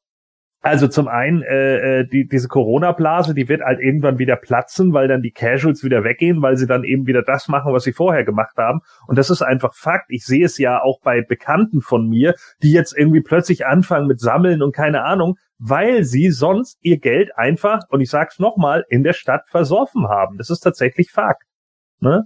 Also das sind halt genau solche Sachen, äh, äh, wo man, wo man sich einfach sagen muss, ja, okay, ähm, da sind eben Sachen daneben gegangen und und und da wurde Geld normalerweise für ganz andere Dinge rausgegeben, einfach für das Wochenende, für, keine Ahnung, sich Essen holen, sich zu trinken holen, Party zu machen und so weiter und so fort. Und weil das momentan alles nicht geht, weil Restaurants und Bars und, und Clubs und so alle nicht offen haben, haben die Leute einfach mehr Kohle in der Hand und geben die dann dafür aus. Ich habe auch einen Kumpel, der kauft jetzt momentan eine Menge äh, äh Statuen von Sideshow, weil er einfach die Kohle hat, ne, und die cool findet und sich die dann hinstellt, so. Äh, ist ja auch in Ordnung, ich sag da auch nichts gegen, aber Fakt ist, die hätte er sich vorher nicht erlaubt, wenn wir die Wochenenden hier auf Sylt offen hätten, weil er dann das Geld gar nicht gehabt hätte. Was halt, finde ich, auch noch so ein Aspekt ist, ähm, gerade bei den Vintage-Sachen jetzt, ähm, es, es werden halt auch nicht mehr. Ähm, die, die Sammler, die ihr Zeug zusammen haben, die, die behalten ihr Zeug normalerweise. Ähm, ja. das wird ganz, äh, ich sehe ganz selten, dass Vintage-Sammlungen, also Mock-Sammlungen aufgelöst werden. Für irgendwelche ist nicht diese Dachbodenfunde mit mit äh, abgeranzten Figuren, sondern wirklich Mock-Sammlungen. ja, ähm, genau. Und das werden halt irgendwie die die die behalten ihre Sachen und dann dann werden einfach nicht so viele auf den Markt geworfen und dadurch ähm, gibt's einfach nicht mehr so viele. Wenn man mal vor, vor fünf, sechs, sieben, acht Jahren ähm, auf Ebay geschaut hat, waren einfach noch viel mehr Vintage-Mocks einfach online. Mittlerweile gibt's einfach nicht mehr so viele. Das kommt ja. halt auch noch dazu. Ich glaube, heutzutage gibt's liegt's weniger an den Auspackern. So viele Auspacker, glaube ich, gibt's gar nicht mehr. Das war ja auf PE eine Zeit lang auch ähm, gang und gäbe, dass, dass die, die Vintage-Figuren ausgepackt werden. Ähm, aber, aber gerade im Vintage-Bereich, das, das Angebot ist halt doch irgendwie begrenzt. Und wenn dann noch so viele Leute dazukommen, ähm, steigen die Preise letztendlich. Die Frage ist, wenn diese Blase platzt, ob die Leute bereit sind, die sie jetzt teuer gekauft haben, die zu günstigeren Preisen wieder abzustoßen. Das ist halt die große Frage. Naja, man sieht ja immer mal wieder, also ich gebe dir da natürlich recht, was Vintage-Sammlungen etc. angeht, äh, das sehe ich auch seltener. Bei den Classics sehe ich es schon häufiger. Ne? Also auch jetzt auf PE sind ja gerade wieder aktuell, glaube ich, zwei oder drei Leute, die wieder sagen, ja, ich verkaufe Classic Mox oder so, ich habe da kein Interesse mehr dran. Das kommt natürlich auch durch verschiedene Sachen zustande. Und auch da dürfen wir uns halt nichts vormachen. Das ist unsere Generation, die diese Sachen sammelt. Ne? Die nachfolgende Generation, die kennen He-Man oftmals gar nicht. Und die sammeln es dann auch meistens nicht. Und ob jetzt Origins tatsächlich bei der heutigen Jugend dann irgendwie wieder einen Boom auslöst, das steht auch sehr fraglich in den Sternen. So, das ist eben genau der Punkt. Das glaube ich nämlich nicht. So, und deswegen müssen wir natürlich auch einfach realistisch. Ich hatte letztens gerade ein Gespräch mit jemandem, äh, der aber eher andere Dinge sammelt. So, das heißt also, der sammelt halt alles Mögliche über Wrestling. Halt zum Beispiel hat er alle VHS-Kassetten, die jemals irgendwie rausgekommen sind, unter Coliseum Video. Der hat halt eine Riesensammlung, was diese ganzen Sachen angeht. Der hat eine riesen DVD-Sammlung. Der hat irgendwie alle möglichen Matches. Der hat über 1500 Aufnahmen äh, nur von alten Shows. Also der hat wirklich alles aufgenommen, was es irgendwie gab. So, der, mit dem komme ich ganz gut klar, weil der auch beim Wrestling so ein lebendes Lexikon ist wie ich. Und wir haben dann auch irgendwie darüber gequatscht und der hat halt auch gesagt, na ja, ich bin jetzt auch irgendwie 43 so, ne? Und das das Ding ist halt, ich denke mir dann, wenn ich jetzt auch mit mit äh, Figuren ansammeln und so, oh, und ich habe Kinder und keine Ahnung, dann steigen mir hier aufs Dach und ich habe auch noch andere Kosten und bla. Und darüber muss man natürlich auch nachdenken. Wie sieht's bei Leuten aus, wenn sie 50 sind? Ne? Haben sie dann vielleicht doch wieder irgendwie andere Prioritäten und und und und und? Behalten wir wirklich alle unsere Sammlung, bis wir 80 sind, oder sagen wir uns irgendwann, nö, jetzt haben hier äh, tatsächlich noch andere Sachen irgendwie Präferenz oder keine Ahnung. Ich behalte die natürlich. So, aber äh, die, die, es gibt ja viele Leute, die das einfach auch in gewissen Lebensabschnitten bei sich dann einfach anders sehen, weil sie einfach ihre, ihre, naja, ihre Lebensumstände halt einfach anders gewichten, was ich auch vollkommen nachvollziehen kann, weil es immer noch mal wieder was anderes ist für Leute, die dann eben Kinder kriegen oder umziehen oder sonst irgendwie was und sich dann sagen, sorry, ich brauche das Geld jetzt gerade mal für irgendwie was anderes und deswegen löse ich das jetzt auf. Und natürlich gibt's auch die Leute, die eben äh, in der Corona-Krise halt jetzt tatsächlich mit monetären Problemen da sitzen und dann eben sagen, ja, okay, dann verkaufe ich mal ein, zwei Sachen, um, äh, keine Ahnung, meine Rechnungen bezahlen zu können oder sonst irgendwie was oder um meinen Lebensstandard, den ich mir irgendwie angewöhnt habe, irgendwie halten zu können. Die gibt es natürlich auch. Aber ich habe im Moment den Eindruck, den ihr sicherlich auch alle teilt, dass äh, es immer noch genügend Leute gibt, die offensichtlich doch noch zu viel Geld verdienen oder wie auch immer. Und das, ich meine es gar nicht disrespektierlich, Geld äh, zu viel Geld verdienen, sondern einfach das Geld nicht für die Sachen ausgeben, für die sie es sonst ausgeben. Vollkommen egal, was das jetzt ist, ob es ein Party machen ist oder ob es Urlaub ist oder Fitnessstudio oder scheißegal was. Aber auf jeden Fall haben sie die Kohle, um jetzt momentan den Markt äh, in die Höhe zu treiben. Und ich bin halt gespannt, wie es in den nächsten zehn Jahren so aussieht mit dem Markt. Weil ich glaube, nach Corona wird eine gewisse Blase platzen und dann muss man halt wieder gucken, wie pendelt sich der Markt ein. Blase platzen ist dabei nämlich auch die Frage, wie die platzt. Äh, wir haben das mal vor Jahren gehabt, als äh, Horde Trooper von der Vintage Toyline aufgekauft wurden, wie blöde. Zugleich auch Man at Arms Figuren, weil daraus Palastwachen irgendwo für manche Gesammler gemacht wurden. Das waren nur einzelne Personen, die aber wirklich alles gekauft haben und auch die hohen, die steigenden Preise mitgegangen sind. genau da hatten wir auch den Fall, dass dann immer mehr Leute gesagt haben, oh ja, ich habe drei Hot Trooper daheim, zwei kann ich jetzt verkaufen, oder? Ja, der Hot Trooper kostet jetzt so viel, ach, da verkaufe ich meinen jetzt auch. Und äh, man hat es dann später gesehen, das ist jetzt nicht direkt geplatzt, aber irgendwann haben die Preise stagniert und sind dann wieder ein gewisses Level gefallen auf einen Punkt, wo man gesagt hat, ah, okay, jetzt hat sich der Markt wieder eingependelt, weil jetzt die Nachfrage gestillt wurde und jetzt ist eigentlich wieder so viel da, dass man sagt, okay, jetzt kommen wir auf ein normales Level, das ist höher als vorher gewesen, aber noch verträglich. Ich kann mir das gut vorstellen, wenn jetzt eben diese ganze Geschichte äh, aufhört, dass die Leute, die jetzt da sich für eher kurze Zeit triggern lassen, wenn die aufhören, dass es dann wieder so, so sanft nach unten geht auf ein gewisses Level. Ich glaube aber nicht, dass es irgendwo so in sich zusammenstürzt. Ich glaube, dieser Zusammensturz, der wird erst später kommen, wenn wir alle noch deutlich älter werden tatsächlich könnte dort das Midlife-Crisis-Alter, das ja so in den 50ern ungefähr so oft kommt, wo man sagt, oh ja, ich bin jetzt geschieden, die Kinder sind aus dem Haus, ich suche mir jetzt eine schöne junge Freundin, die ich in meinem neuen Motorrad um die Gegend fahre, dass dort die Leute ihre Prioritäten vielleicht nochmal anders setzen und dann Toys verkaufen. Und die, die es behalten, werden vielleicht weniger werden. Und dann gibt es natürlich auch weniger Leute, die nachrücken, um das zu kaufen. Und dann kann es relativ schnell sein, dass mit steigendem Alter immer mehr Sammlungen da stehen, wo dann schlichtweg, wenn Leute sterben oder äh, sich nicht mehr drum kümmern können, dann die Hinterbliebenen oder Verwandten das Zeug anbieten und sich schwer tun, jemanden für die alten Preise noch zu kriegen. Dann kann es wieder sein, dass dann jemand wie der Gordon dann kommt und sagt, hey, da hat ja einer zwei US-Twistoids. Michael, brauchst du noch einen? Ja, ist, ist alles 5000 Euro. Ich gebe, euch, ich gebe euch völlig recht. Im Moment, die Blase, das ist einfach zu viel. Aber ähm, ich, ich, ich möchte auch ganz gerne dann nachher so ein paar Figuren vorlesen mit der Preisentwicklung, wenn es euch interessiert, von ja, 2012 bis jetzt da. Also ich habe ja, ich habe ja jährlich eine Liste, das mache ich dann gleich.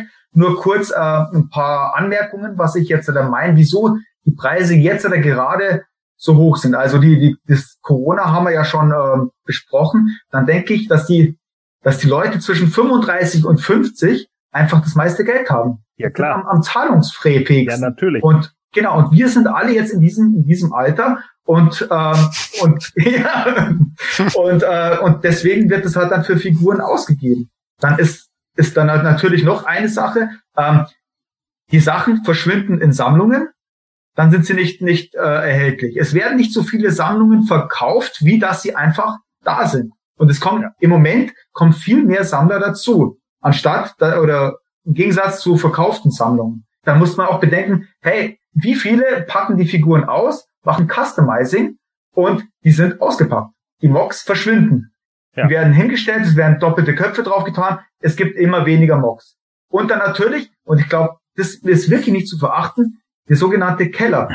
Wie viele packen die Figuren, weil sie auch keinen Platz haben, in Boxen und die verstauen sie im Keller. Da werden ja. sie, man will sie nicht verkaufen, man weiß, dass sie da sind, aber sie werden in Ruhe gelassen. Man ver, ver, ver, verliert man den Überblick mit der Zeit, man weiß nicht mehr, was die Dinge wert sind. Sie sind im Keller, sie verschwinden einfach. Ja. Und, und die, diese Faktoren sind im Moment alle gegeben und äh, das machen jetzt diese, diese hohen Preise zum Beispiel aus. Eine Ergänzung vielleicht noch dazu das hat generell auch ein brutaler Hype gerade ist aufgrund der Origins, aufgrund der Netflix-Serie, die dann kommen wird. Ähm, da muss man auch abwarten. Ähm, da kann ja. dann Corona wieder vorbei sein, aber vielleicht entsteht ja dann sogar wieder etwas Neues.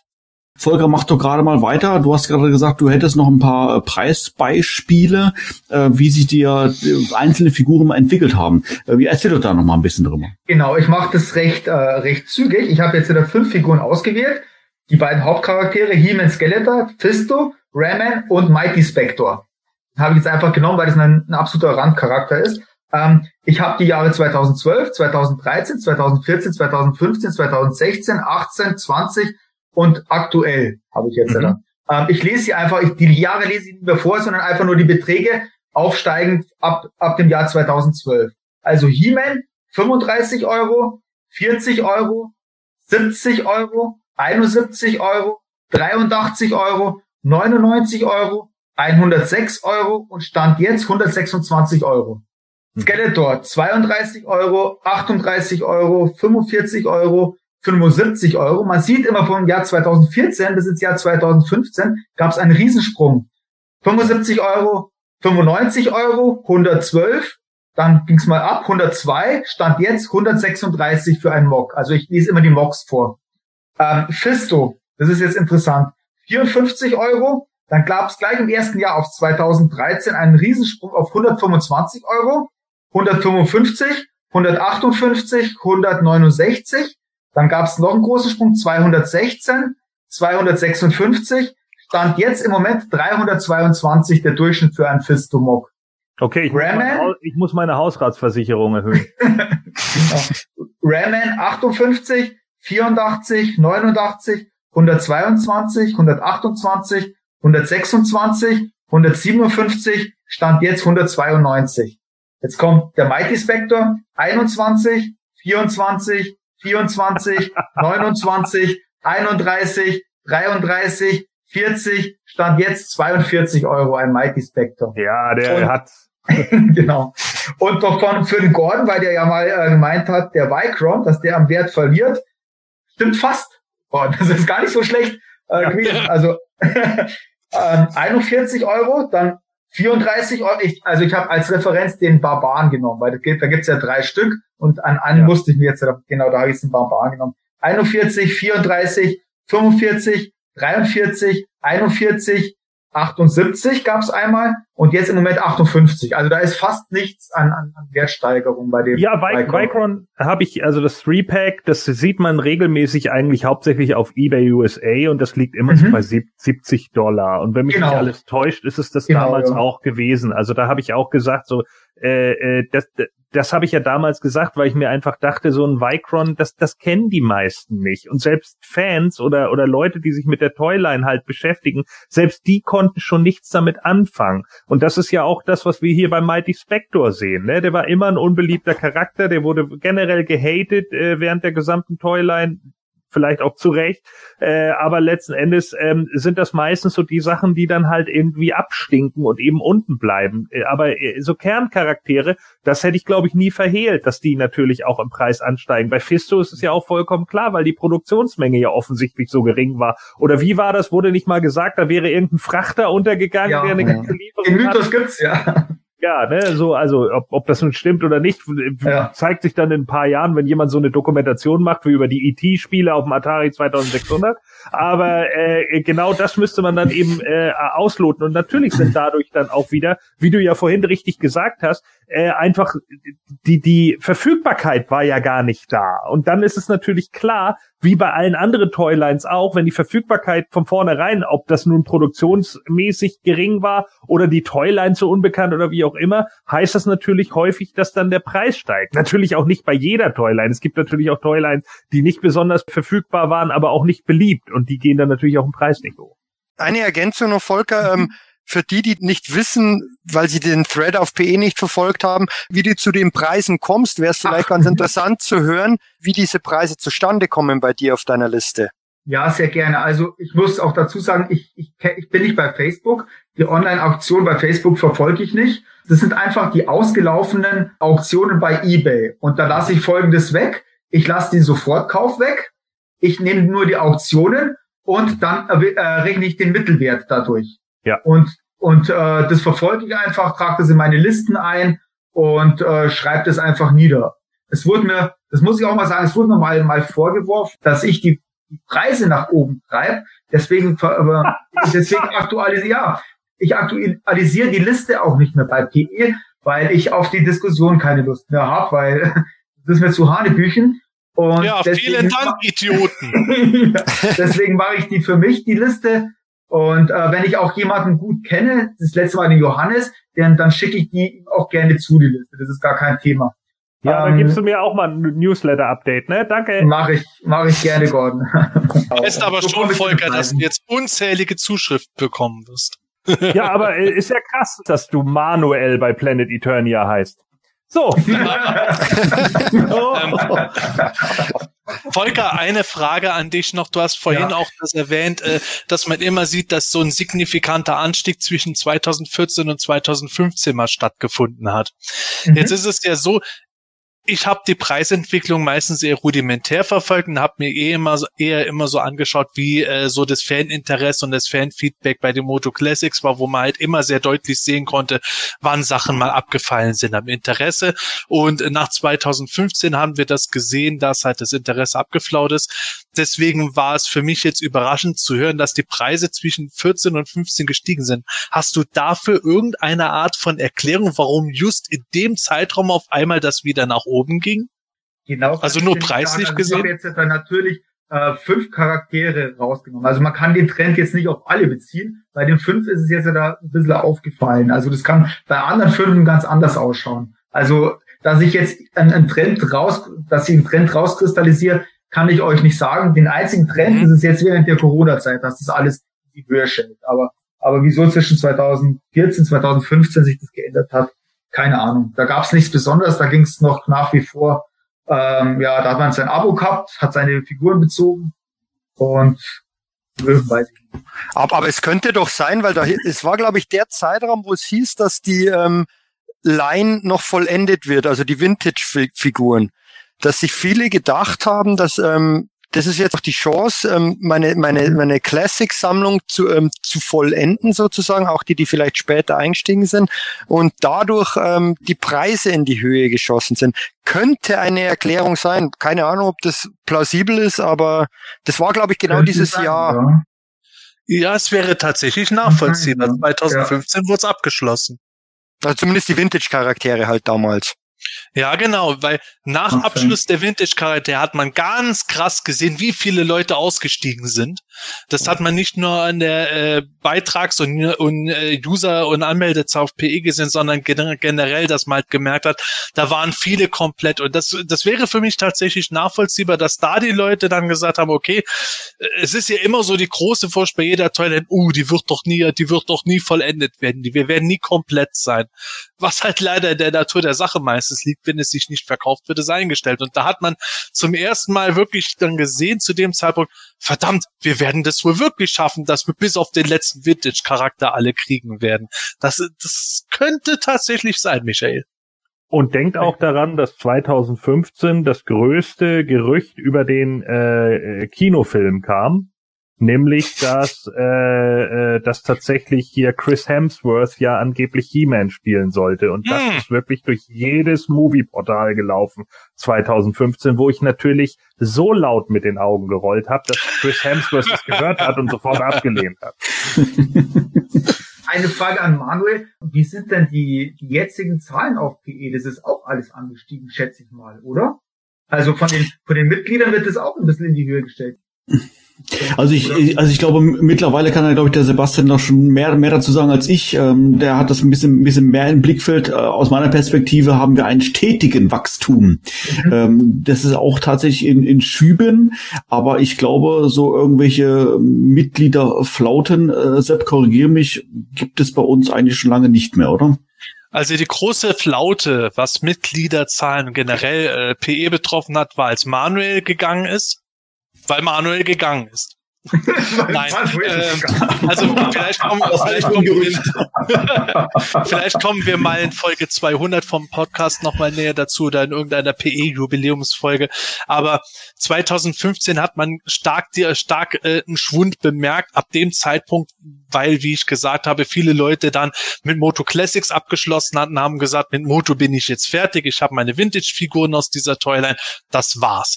Und da, das war im Grunde eine Durststrecke, die hat sich dann so ein bisschen gezogen, bis Super Seven angefangen hat, loszulegen mit äh, der Ankündigung von ihrer Vintage Collection und so und der Fortsetzung der Moto Classics und so. Aber vor allem die Vintage Collection, die Club Grayscale Sachen, die haben dann wieder dafür gesorgt, dass ein stetiger Anstieg kam.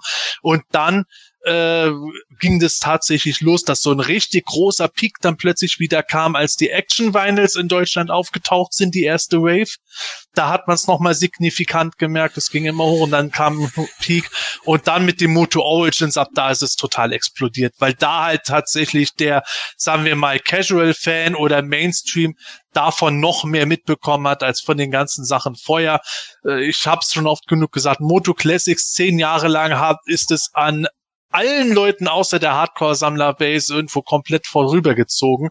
Und da ist plötzlich wieder jeder drin gewesen. Und heute haben wir tatsächlich das Ding, wir sehen da immer wieder Peaks bei irgendwelchen Sachen wie Conventions oder irgendwelchen Neuankündigungen oder generell interessanten News, die über den Mainstream laufen. Aber grundlegend, also was da an täglichen Neuanmeldungen reinkommt und so. Und wir sehen es ja auch hier im Kanal von PE, der YouTube-Kanal und so, was da irgendwo abläuft. Wofür wir natürlich super dankbar sind, um Gottes Willen. Das ist ja nichts Negatives, aber man merkt einfach, dass das im Moment so richtig hoch geht. Wie ist es eigentlich, weiß jemand von euch, äh, wie momentan die Preislage bei diesen äh, Super 7 Vintages liegt? Konstant. Okay. Also ähm, die, die haben ja bei äh, GameStop, glaube ich, um die um die 30 äh, Euro gekostet. Mhm. Im Gegenteil, die sind sogar ein bisschen gefallen. Also die sind nicht gestiegen. Ich glaube auch tatsächlich, dass da dieser Faktor mit reinspielt, dass das eben äh, Filmation-basierte Designs waren, was in Deutschland jetzt nicht so den Überträger hat und die Leute sind ja auf diese Figuren angesprungen, aber haben dann jetzt diese Origins im Blick, wo ich glaube, dass besonders Deutschland dafür noch ein Stückchen offener ist, als für die Super 7 Vintage Collection es war und dass dadurch diese Stagnation bei der Toyline zustande kommt. Ja, und wie sieht's momentan mit den 2000X aus? 2000X, also ich muss gestehen, ich weiß nicht, was die im Laden gekostet haben, aber jetzt kannst du ungefähr für eine ähm, Standard, so ein Standard Cyclone in den, in den normalen Farben zwischen 25 und 30 Euro rechnen. Also ich denke, das ist, das ist äh, höher wie der Ausgabepreis oder wie der Verkaufspreis. Ja. 10 Euro haben die im Schnitt gekostet. 10 Euro haben sie, okay, dann, dann ist es um das Dreifache circa gestiegen. Stand jetzt in der Corona-Zeit. Ja. Also auch da verfolge ich es nicht hundertprozentig, äh, weil ich äh, eben zum Großteil komplett bin. Ich bräuchte zwar noch einen neuen Stab für meinen Eisarmor Skeletor, aber ich muss da nicht mehr irgendwo groß äh, die Preise verfolgen. Aber von dem, was ich so mitbekomme, ist ist die Toiler mittlerweile wieder ziemlich stabil geworden. Die ist mal richtig, richtig krass zusammengebrochen in den Classics-Jahren, Ja. wo man halt gemerkt hat, die Leute haben überhaupt kein Interesse mehr an diesen Designs gehabt. Klar, es gibt immer Leute, die sagen, die Designs sind super, aber generell die Toyline ist einfach zusammengestürzt. Und dann hat die sich irgendwann wieder so ein bisschen aufgefangen und momentan stabilisiert, wo man sagt, äh, wenn man damals gekauft hat und jetzt verkauft, könnte man ein Plus rausziehen. Es ist kein großes Plus, aber schon ein gewisses äh, angenehme, angenehmes Plus, wo man sagt, ich komme nicht mit einem Verlust raus. Ob sich das jetzt weiter steigert, da bin ich mir nicht so sicher, weil da halt auch so viele wirklich nicht interessante Sachen für die Sammler dabei waren, diese ganzen Varianten, äh, die einfach zusammengemixt wurden. Aber so ähm, kommt man damit mittlerweile auch ganz gut klar. Und das ist auch meiner Meinung nach ein Zeichen dafür, dass man generell mit den Masters rein preislich was machen kann wieder. Ich suche so aktuell von 2000X hier noch so einen General, also den Redlaw. Ähm, zwar nicht so wahnsinnig aktiv, aber habe da auch mitbekommen, der liegt mittlerweile im Moxo zwischen 40 und 50 Euro. Also ist schon ja, ordentlich. Gut hin, ja. Also ich, ich, ich glaube, es ist ein sehr, sehr spannendes Thema und ich glaube, ähm, es lohnt sich, dass wir da dieses Gespräch fortführen, weil ich glaube, wir sind jetzt am Ende unserer Sendung angekommen. Wir müssen das, glaube ich, mal einen Schnitt machen, obwohl wir sicherlich noch ein, zwei Stunden darüber weiter diskutieren könnten. Aber ich denke, das lohnt sich, das auf alle Fälle mal in einer folgenden Podcast-Sendung fortzuführen. Unglaublich spannend, unglaublich interessant und natürlich auch für jeden, jeden betrifft es ja von uns. Jeder will ja Sachen kaufen und natürlich möglichst günstig. Das wäre so meine abschließende Frage jetzt mal an euch. Ähm, welche Tipps würdet ihr denn geben an äh, Kaufinteressenten, die gerne mit einer Sammlung beginnen wollen, die vielleicht auch einzelne Artikel suchen? um, sage ich jetzt mal, nicht zu, vielleicht nicht zum niedrigsten Preis, aber zu einem angemessenen Preis an die Objekte ihrer Begierde zu kommen. Volker, fang mal an. Ähm, das ist schwierig, weil es gibt natürlich, äh, ich würde vorschlagen, warten auf gesuchte Figuren. Das ist natürlich ein Fluch und ein Segen. Ähm, zum Beispiel, also, wenn, wenn man auf Kleinanzeigen zum richtigen Zeit da ist und jemand stellt gerade die Figur ein, man schreibt den an und er nimmt sie sofort raus, ohne dass zig andere Leute ihn anschreiben. Und dann hat man die Möglichkeit, dass man die gesuchte Figur zu einem guten Preis bekommt. Oder so wie der, der Michi das erzählt hat, wenn ein, ein, ein, ein guter Sammler, der gute Sammlerhände geben will, ähm, das wäre, das ist natürlich das, das, das Beste. Oder halt dann, man kennt irgendjemanden. Ansonsten, wenn man, wenn man auf den freien Markt geht, wird es schwer, dass man eine Figur, die eigentlich äh, was heißt mehr wert ist, also die, die höher gehandelt wird, ähm, zu dem zum Preis bekommt. Außer sie wird in der Nacht, läuft um vier Uhr aus, bei eBay unterwegs. Das, die Möglichkeit hat man auch noch. Aber sonst ist es relativ schwer, an eine gesuchte Figur ranzukommen. Ich würde jetzt halt sagen, etwas Geduld mitbringen. Ähm, auf PE, wie gesagt, ähm, ist es auch, muss man manchmal schnell sein. Ähm, aber da klappt es noch relativ gut, wenn nicht irgendwelche Leute durch ihre Listen die ganzen Preise kaputt machen.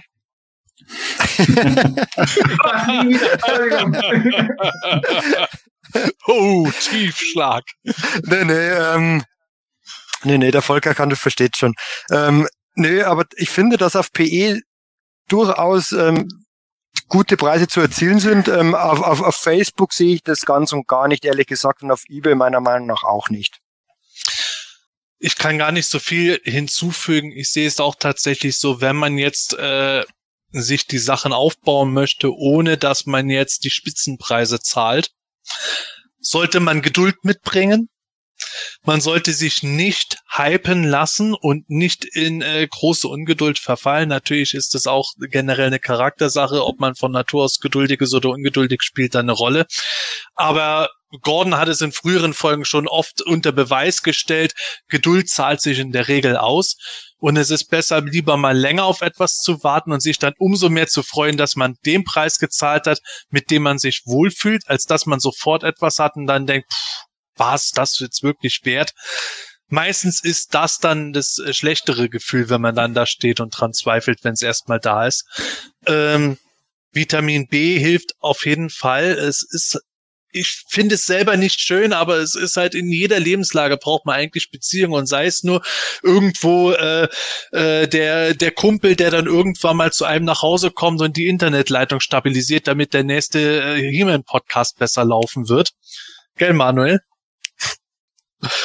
auf jeden Fall ähm, ein Netzwerk aufbauen. bisschen irgendwie gucken, dass man irgendwo sich mit Leuten unterhält, zu denen man dann auch Vertrauen hat, wo man dann auch mitkriegt, okay, da geht was, die, die Person verkauft was zu einem fairen Preis, da kann ich was nehmen und dann kriegt man auch automatisch vielleicht mal eher was mit, dass da irgendwas angeboten wird zu einem ordentlichen Preis, dass man kaufen kann. Umgekehrt verkauft man auch etwas, ohne dass man sofort den absoluten Spitzenpreis von jedem verlangt. Das ist eigentlich das, was äh, dann oft sich bezahlt macht. Geduld und äh, Beziehungen aufbauen zu anderen Leuten, wo man sich dann untereinander hilft. Das ist dann besser, als wenn man sich mit einer halben vor die Live-Auktion setzt. Darf ich nur kurz ein Dankeschön an einen User aussprechen? Ich sage nur den Vornamen, ähm, weil ich weiß nicht, ob er das möchte, wenn, dass, er, dass er benannt wird. Ähm, danke, Tom, dass du meine Sammlung äh, vervollständigt hast. War eine super Aktion. das war's. Ja, also ich denke halt auch, äh, wo man, also was man Leuten vielleicht, die auch jetzt erst mit dem Sammeln irgendwie anfangen, raten sollte. Natürlich, das ist ja so der Standard, den man immer hört, ne? Die Figur ist das wert, äh, was du bereit bist, dafür auszugeben.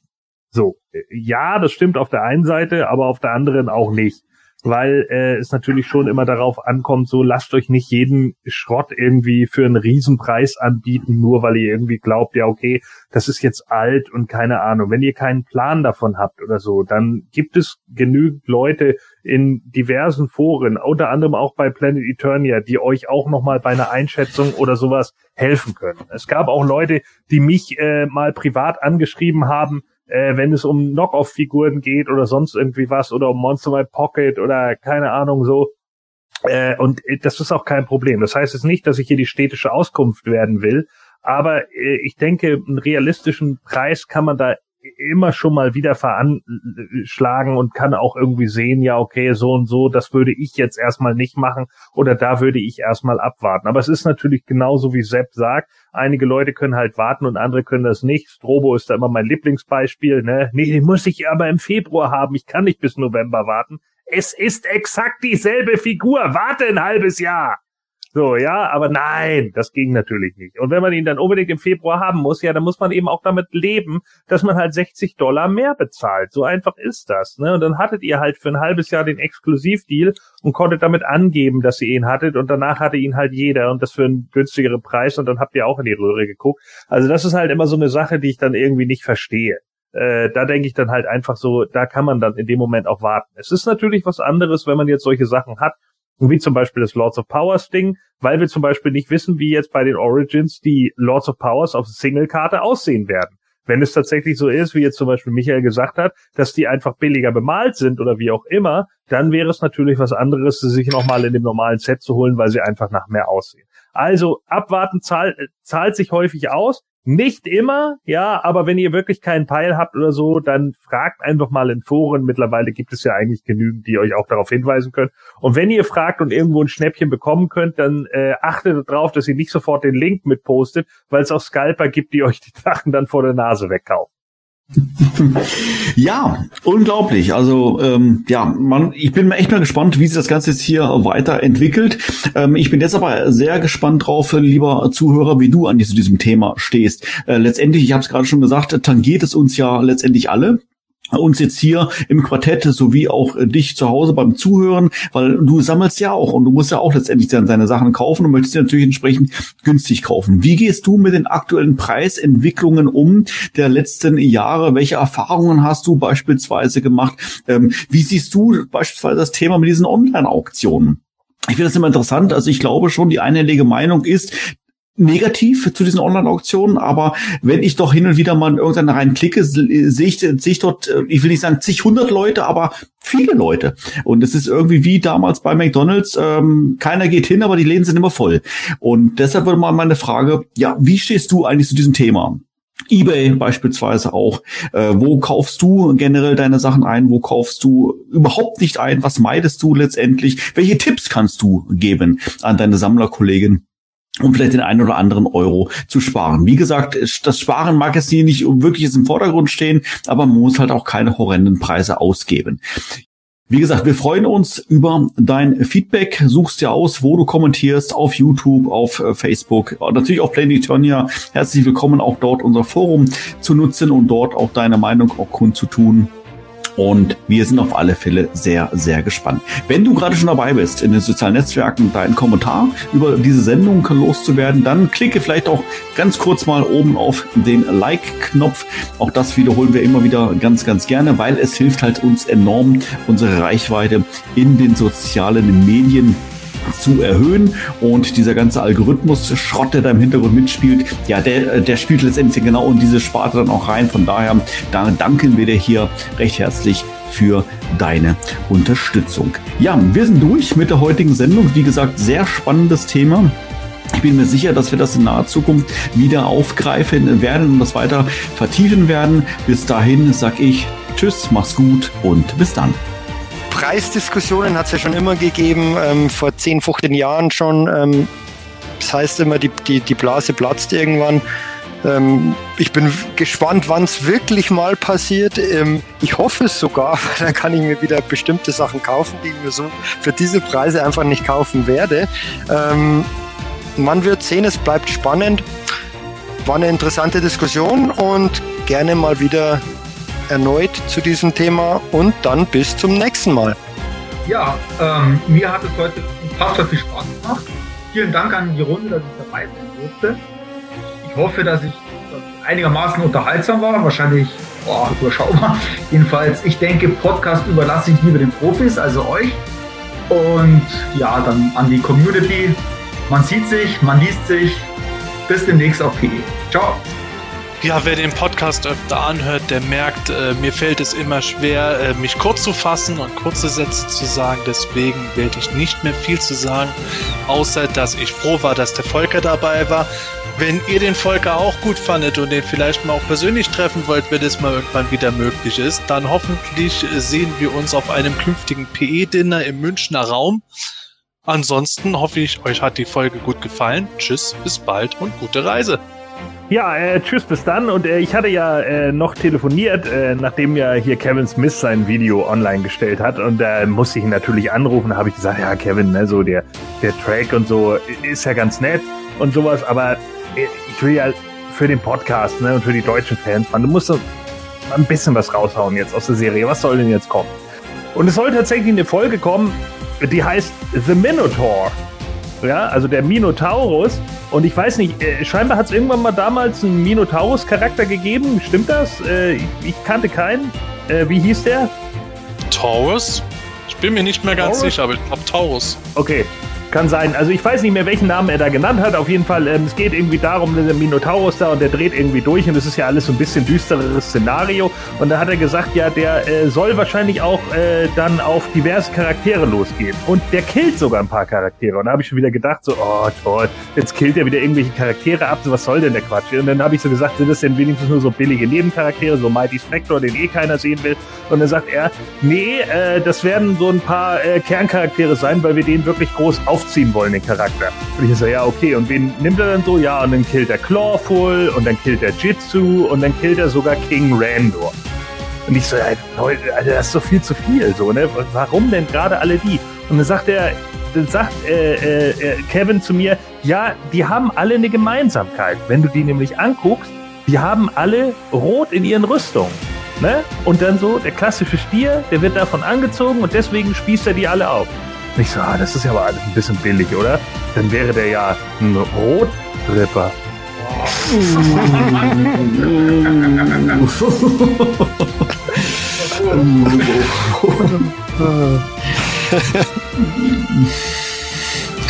Mann, oh Mann, oh Mann, oh Mann, oh Mann, oh Mann.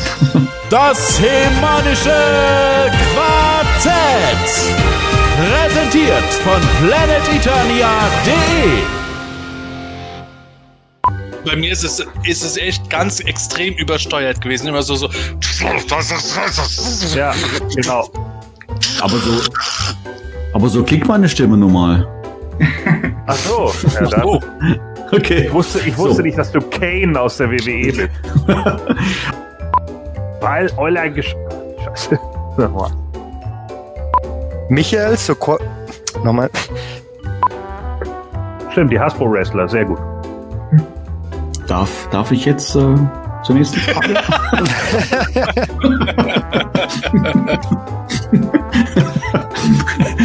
oh, herrlich. ging mir auch mal eine Zeit lang so, wenn man irgendwelche Figuren hat, die man nicht vielleicht. Ja, das war's. Tschüss, Michael. Da ist er weg. Ja, du ist er weg. Das Hemanische Quartett. Präsentiert von planeteternia.de